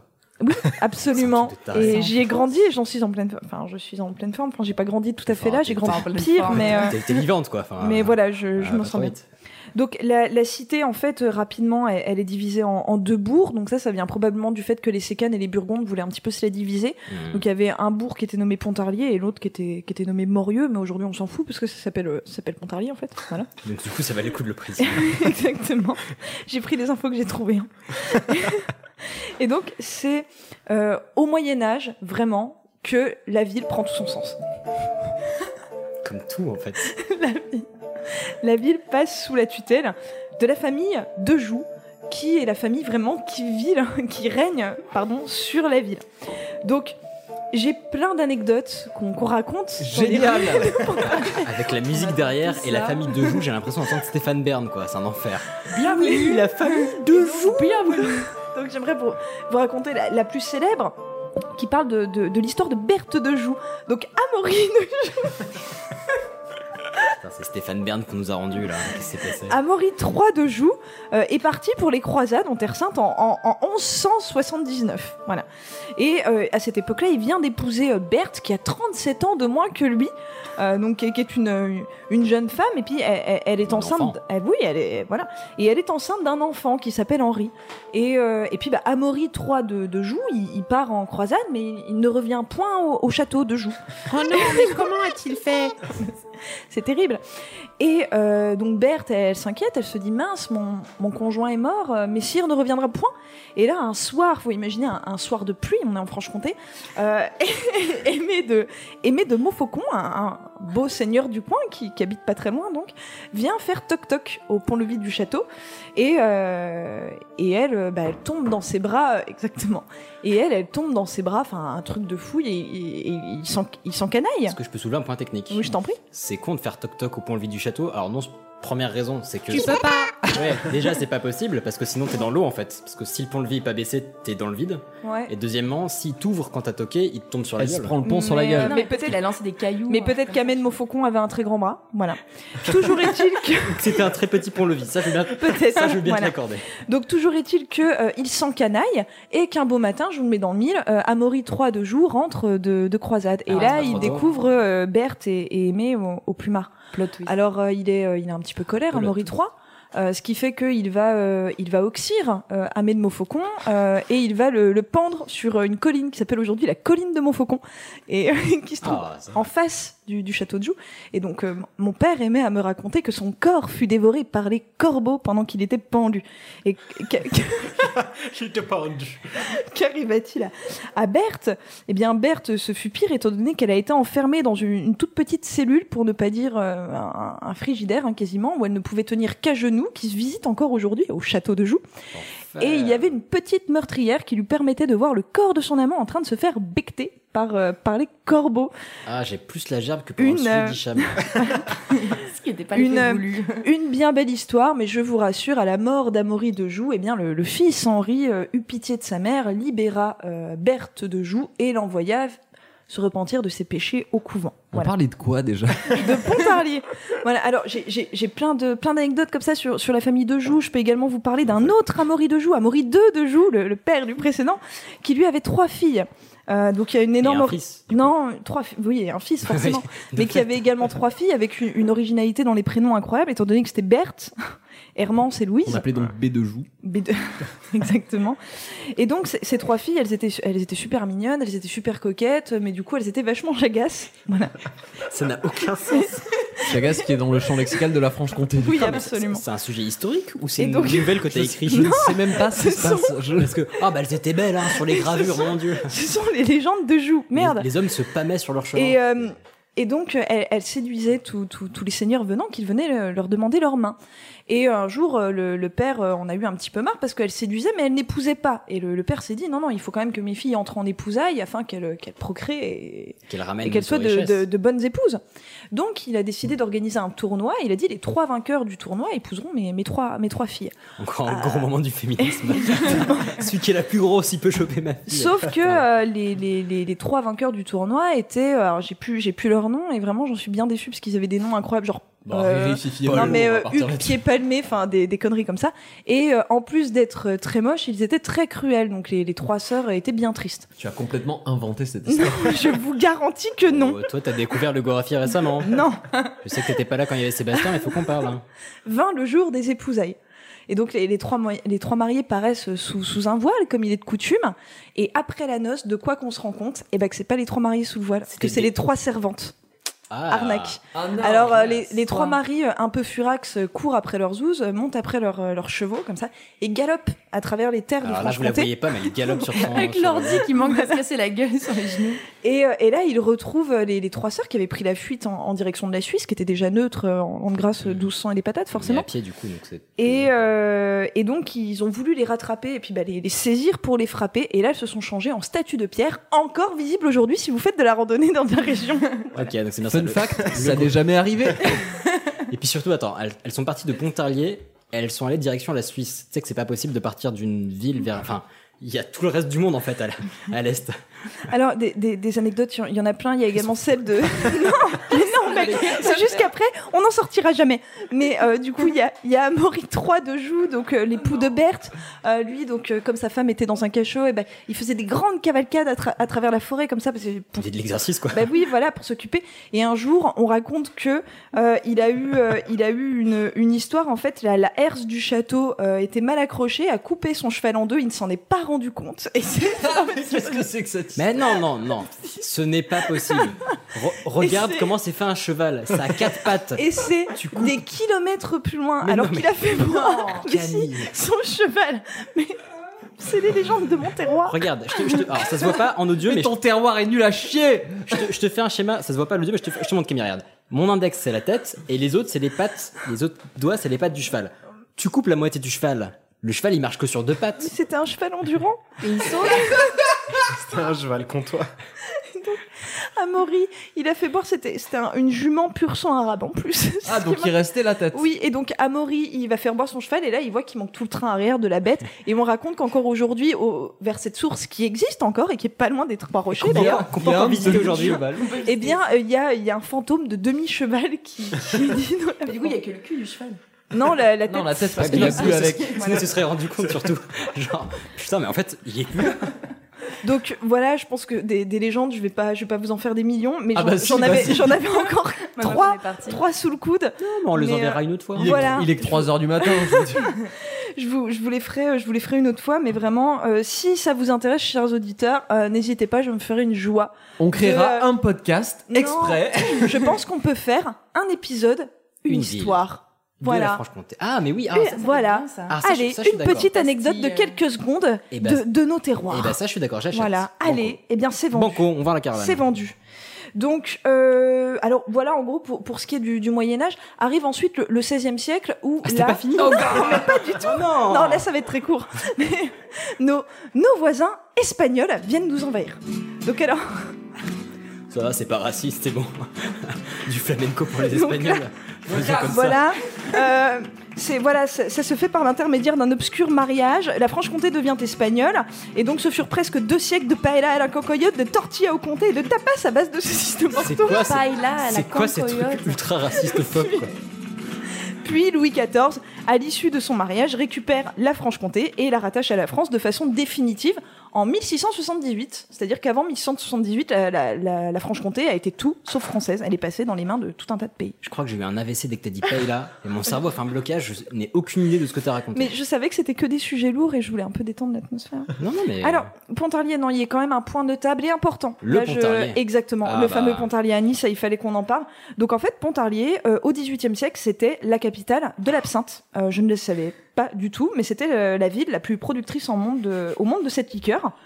Euh, donc euh, l'absinthe de Pontarlier, elle est créée en 1805 par la maison de Pernod et à l'époque, euh, dans l'absinthe, il y a euh, 73 degrés d'alcool, donc c'est pas mal, ça tient bien au corps. hein. Et euh, Napoléon, qui était de passage dans la région avec ses troupes, serait aussi à l'origine de, de ce truc. Napoléon est absolument Oui. partout. Voilà, c'est Bah, complètement on, dingue. com- Voilà. on commence à voir nos, nos basiques. Napoléon, donc- la Franche-Comté, le Moyen-Âge. Exactement. Donc l'absinthe franc-comtoise, euh, enfin et je pense que c'est l'absinthe de base, c'est fait à base de de- d'absinthe pure, du coup d'a- d'anis et de fenouil. Voilà. Et ça se développe euh, vachement bien dans la région et ensuite à l'échelle mondiale. Pourquoi? Parce que au début du 19e siècle, il y a une crise des vignes, euh, une maladie euh, dont j'ai pas retenu le nom, qui fait qu'il y a une hausse du prix du vin qui est euh, vraiment incommensurable. Et donc, du coup, on se console un petit peu avec, avec l'absinthe. Euh, et en 1901, petite anecdote rigolote, il y a une distillerie en fait qui va prendre feu à, à Pontarlier parmi euh, les nombreuses distilleries qu'il y avait à Pontarlier à cette époque-là. Et donc vous imaginez ce que ça donne un incendie dans une distillerie, ça, ça, ça sent pas bon. Pas bon. ça. Et il y a, il y a un ouvrier un petit peu finot quand même qui s'est dit tiens je vais ouvrir les vannes euh, d'alcool, on va évacuer tout l'alcool de, de, de, de l'usine. Et il a tout évacué dans la rivière. Et euh, là les gens se sont dit mais c'est absolument génial. Et la rivière a été alcoolisée pendant une semaine. Elle a pris un feu. Euh, Première voilà. génération de franc-comtois. Surtout Voilà. que si t'as pas d'eau, parce que la rivière c'était source d'eau potable. Oui. Alors et Pendant une est- semaine, ils avaient que de l'eau à l'absinthe. Ce qui- lave à l'absinthe. Ce qui est rigolo, en fait, c'est qu'ils ont découvert la source de la rivière en remontant, et ça, c'est vraiment un fait avéré, euh, en remontant la rivière pour boire l'alcool. Euh, Elle ils ont, ils ont remonté la rivière Avec, avec leur demi-cheval, ouais. ouais. avec leur verre, et là, ils ont découvert en 1901 la source de la Loue. Enfin, ouais, je trouve ça absolument incroyable. Et donc ça, c'est un fait La avéré. rivière, c'est la Loue. Voilà. Pareil, avéré, on. Non, mais il faut, il faut savoir qu'à Pontarlier, Avéré trop Satanas, ouais. à Pontarlier en 1906, il y a quand même 111 bistrots, bistrots pardon, ce Ah qui oui. fait un bistrot pour 26 habitants. Je trouve que c'est quand même Ah bah ça, on n'est pas les trois. assez ouf. Ah bah non, En non, non. comptant euh, les enfants ou pas? Oui, oui, oui, en comptant tout le monde. Ouais, on est vraiment pas les trois. C'est- clairement cool. Et en 1915, boom, crise économique, parce que euh, la France décide d'interdire euh, la production et la commercialisation d'absinthe, parce qu'on raconte que ça rendait fou. Mais en même temps, 73 degrés d'alcool, effectivement, t'es t'es- t'es pas mal. Et aveugle. Euh, et donc en 1921, on a la maison Armangui, qu'on salue, qui existe encore toujours, qui se dit, c'est pas Salut. grave, on va... Salut. salut, salut Armangui. On va trouver un petit euh, subterfuge et on va créer le Pontarlier à Annie. Pontarlier. Exactement, le Pontarlier à Annie, qui lui ne tient que 45% d'alcool. Alors c'est pas suffisant Que. pour passer l'hiver, mais euh, on, fait, on fait avec ce qu'on a. C'est pas mon petit déj. Euh, et donc en fait c'est une forme d'absinthe euh, diluée. En fait euh, c'est c'est de l'anis dilué et de l'absinthe très diluée. Euh, mais je vous rassure, étant donné que la vraie absinthe est consommable en France depuis euh, les années euh, les années 2000. Voilà. Ouais, ça, alors, ça a changé, mais c'est pas de la vraie absinthe justement. Non, c'est c'est une absinthe qui est beaucoup plus euh, Ouais. distillée, enfin qui est euh, beaucoup plus réduite en, en degrés d'alcool. On n'arrivera plus à quelque chose à 73 Qui est degrés. moins euh. létal. Et il y a eu un jeu de mots au ça, début. ça justement. devait pas être bon quoi. Bah en fait, c'est que euh, la, la raison pour laquelle ça a été interdit, il me semble, c'est qu'il y a vraiment une substance qui était bah, littéralement toxique en fait, euh, et elle a été interdite des nouvelles versions. Et c'est pour ça qu'au début, il y a eu un petit jeu, un petit jeu de mots. On appelait ça absinthe au lieu de absinthe. Enfin, il y a une marque qui s'appelait absinthe parce que la substance était absente. Mmh. Voilà. Oh. Une fois que je m'étais toujours posé la question, je crois que c'était genre une autre manière de prononcer le truc ou machin. Intéressant. Voilà. Et donc, euh, pour finir, en 1939, nos chers voisins allemands euh, décident d'investir les rues de cette charmante bourgade et de mener une forme de, de tourisme prolongé Oh là là là. sur une idée originale à que l'avouer. c'est que ces choix musicaux Donc, on, on est proche. On n'arrivera pas à finir cet épisode. Donc, on est, on est proche de, de la frontière suisse pendant la Seconde Guerre mondiale. Oui. Comme vous pouvez l'entendre Bah avec oui, ces, voilà, bien ces- sûr. ces- ces- ces- Cet accent un peu raclant. cet échange musical. Et donc, euh, Pontarlier, en fait, devient vraiment la plaque tournante de la résistance en France, étant donné que... euh, mais, mais merde, je dis des choses intéressantes, putain. Euh, étant donné qu'on est très très proche de la frontière suisse et qu'on est sur un terrain, je vous le rappelle, très accidenté. Euh, donc c'était facile de faire passer des familles de juifs euh, la nuit sans se faire prendre par les Allemands euh, ou par euh, les soldats qui euh, connaissaient mal euh, le terrain. Donc c'était vraiment la, la zone où, où si vous étiez de Paris, de Vichy ou de n'importe quelle ville de France et que vous vouliez fuir vers la Suisse, il y avait de très grandes chances qu'on vous fasse passer par la charmante ville de Pontarlier. Et pour finir sur la Seconde Guerre mondiale, c'est à Pontarlier que Maurice Papon a été arrêté Ah, voilà. ah, enfin, une bonne nouvelle, nouvelle. voilà. Donc le mec, il s'est quand même dit pour me planquer, je vais aller à Pontarlier. Enfin, je trouve ça quand même fabuleux. Le, Il y a personne là-bas, le type, pas. il avait le voilà. Donc aujourd'hui, eh bien, c'est voilà, c'est des événements incroyables. C'est le festival de la paille, c'est le concours, euh, le concours international de, de tarot. Euh, et puis International? Ouais, absolument. je suis chaud. Et La- bim, la voilà. du caillou. C'est la ville de naissance d'Edgar Faure. Enfin, c'est voilà, c'est c'est du beau, c'est c'est du 1000 euh, du du 1000 mètres d'altitude. C'est c'est de la luge d'été. C'est c'est que du bonheur. Voilà. Venez à Pontarlier. Moins 30 degrés, plus 30 degrés. Eh bien, c'était, j'allais dire parfait, non. Je sens que Non, j'exagère. ben non, non, non. Non, c'était Ouais, ça très, peut être très encore cool. plus parfait. C'est qu'on finisse cet épisode avec une petite chanson franc-comtoise. Oh Ah, putain. And the Concoyote. Pendant que tu dis, tu dis au revoir. Ah, euh, non, mais du coup, c'est un piège, ça. dis- non, non, dis au revoir déjà. Ok, bah je vais dire au revoir. Tu- sinon, Euh, tu tout- arriveras pas à dire au revoir, en fait. C'était un plaisir de faire cet épisode avec vous. Il est vrai. Grave. Merci Euh, Léa. C'était ouais, tellement merci cool. beaucoup. J'espère que t'as passé un bon moment. Merci à vous, c'était bien. Est-ce qu'on peut te retrouver quelque part? Est-ce que tu as, je sais pas, un blog, un Twitter, quelque chose? Euh, Du tout. que Si nos auditeurs ont apprécié ton intervention, ils ne peuvent pas donc suivre tes aventures. Tant pis pour eux. Non, Voilà. mais par contre, on peut se retrouver pour boire du maté euh, dans le parc si vous voulez. J'ai fait des très bons empanadas aussi, voilà. Très bien. Fallait en Ils passeront par nous et puis on verra comment Ouais. c'est. On, on te transmettra leur message. Mais en tout cas, c'est un plaisir de te recevoir. Ton sujet était très très chouette et euh, vous toutes et tous aussi parce qu'il était vraiment trop ouf. Je suis euh, trop bien. Toi aussi, Ouais. Très content. Carrément. de voir. Mention pour. Hicham. Ouais. Ah. Ouais. Euh, Ouais. Cool, Jean-Michel Carrément. Bravo, bien. chouchou. Bah, si ça marche, Et j'en refais un euh, troisième. J'ai encore Ah, transpiré cool. très fort. Et sinon, bah, on, bah, voilà, pour finir, on remercie les auditeurs, les auditrices pour vos gentils messages. Euh, comme toujours, on le dit, vos 5 étoiles parce que ça nous permet de, de, voilà, de recevoir votre amour et d'être vus. Vous pouvez Et souhaiter puis- un bon anniversaire à Elias, même si ce sera quelques jours en retard. Yeah, c'est dans Mm. deux jours, trois jours, je sais pas, je, sais plus combien. Ah, trois jours, ouais, je viens de voir la date. Oui. Euh, c'est dans trois jours. Euh, et puis voilà, on vous embrasse très fort et on se retrouve dans deux semaines pour un nouvel épisode. Parce qu'encore une fois, on ne prend pas de Pas de vacances. Mais on devrait. Ouais, non, on tient, on tient toute la fin de l'été et puis euh, on va tenir jusqu'en décembre euh, si tout va Oui, bien. Oh, on va- certainement. on va essayer. hein. sur ce, on vous embrasse très fort. Prenez soin de vous, prenez soin les uns des autres. Et qui fait cette putain de chanson? Ah, c'est con. Wesh grand, ça va bien? Oh bah ma foi, ça va Ça va bien Bienvenue dans le 2-5 man, spécial dédicace à la chaude de fond, Pierre Fontaine les marrons, groupe de poudre source du lison. À tous les francs comptoirs, ouvrez grand vos oreilles, chat en direct de bonne voix vers l'oreille. Pour une spéciale freestyle au bord du Doubs. T'es prêt grand Qu'est-ce que c'est pas On veut l'artiste. Mais tu sais quoi? Ça c'est du franc contre premier choix. On y va Roule tout doux dans le 2-5, tout le monde debout sur le zinc. Debout sur le zinc. Roule tout doux dans le 2-5, lève ton verre et trinque. Lève ton verre et trinque. Bienvenue dans la cité du comté et du vin blanc. Ici tout le monde a droit de citer dans le vivier des bons vivants. Que tu viennes du Jura au dit territoire de Belfort. Gloire à celui qui percera les secrets de la saucisse de Tomor. Tomor. Oh doux non. dans le 2-5, tout le monde debout sur le zinc. Debout sur le zinc. Roule tout doux dans le 2-5, lève ton verre et trinque. Lève ton verre et trinque.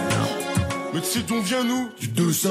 Où ça? Du 2-5. Ouais, on Il est sait. bouché ou bien? Je parlais Don Quichotte car le fromage est l'avenir. Pour faire une bonne concoyote, il faut du méton qui déchire. Mettons que tu la loupes, mettons que ce soit de la soupe. Mais c'est pas vrai Pour te faire pardonner, débouche un petit chardonnay. Donné. Roule tout doux dans le 2-5, tout le monde debout sur le zinc. Debout sur le zinc. Roule tout doux dans le 2-5, lève ton verre et trinque. Lève ton verre et trinque. Roule tout doux dans le 2-5, tout le monde debout sur le zinc. Debout sur le zinc. Roule tout doux dans le 2-5, lève ton verre et trinque. Lève ton verre et trinque.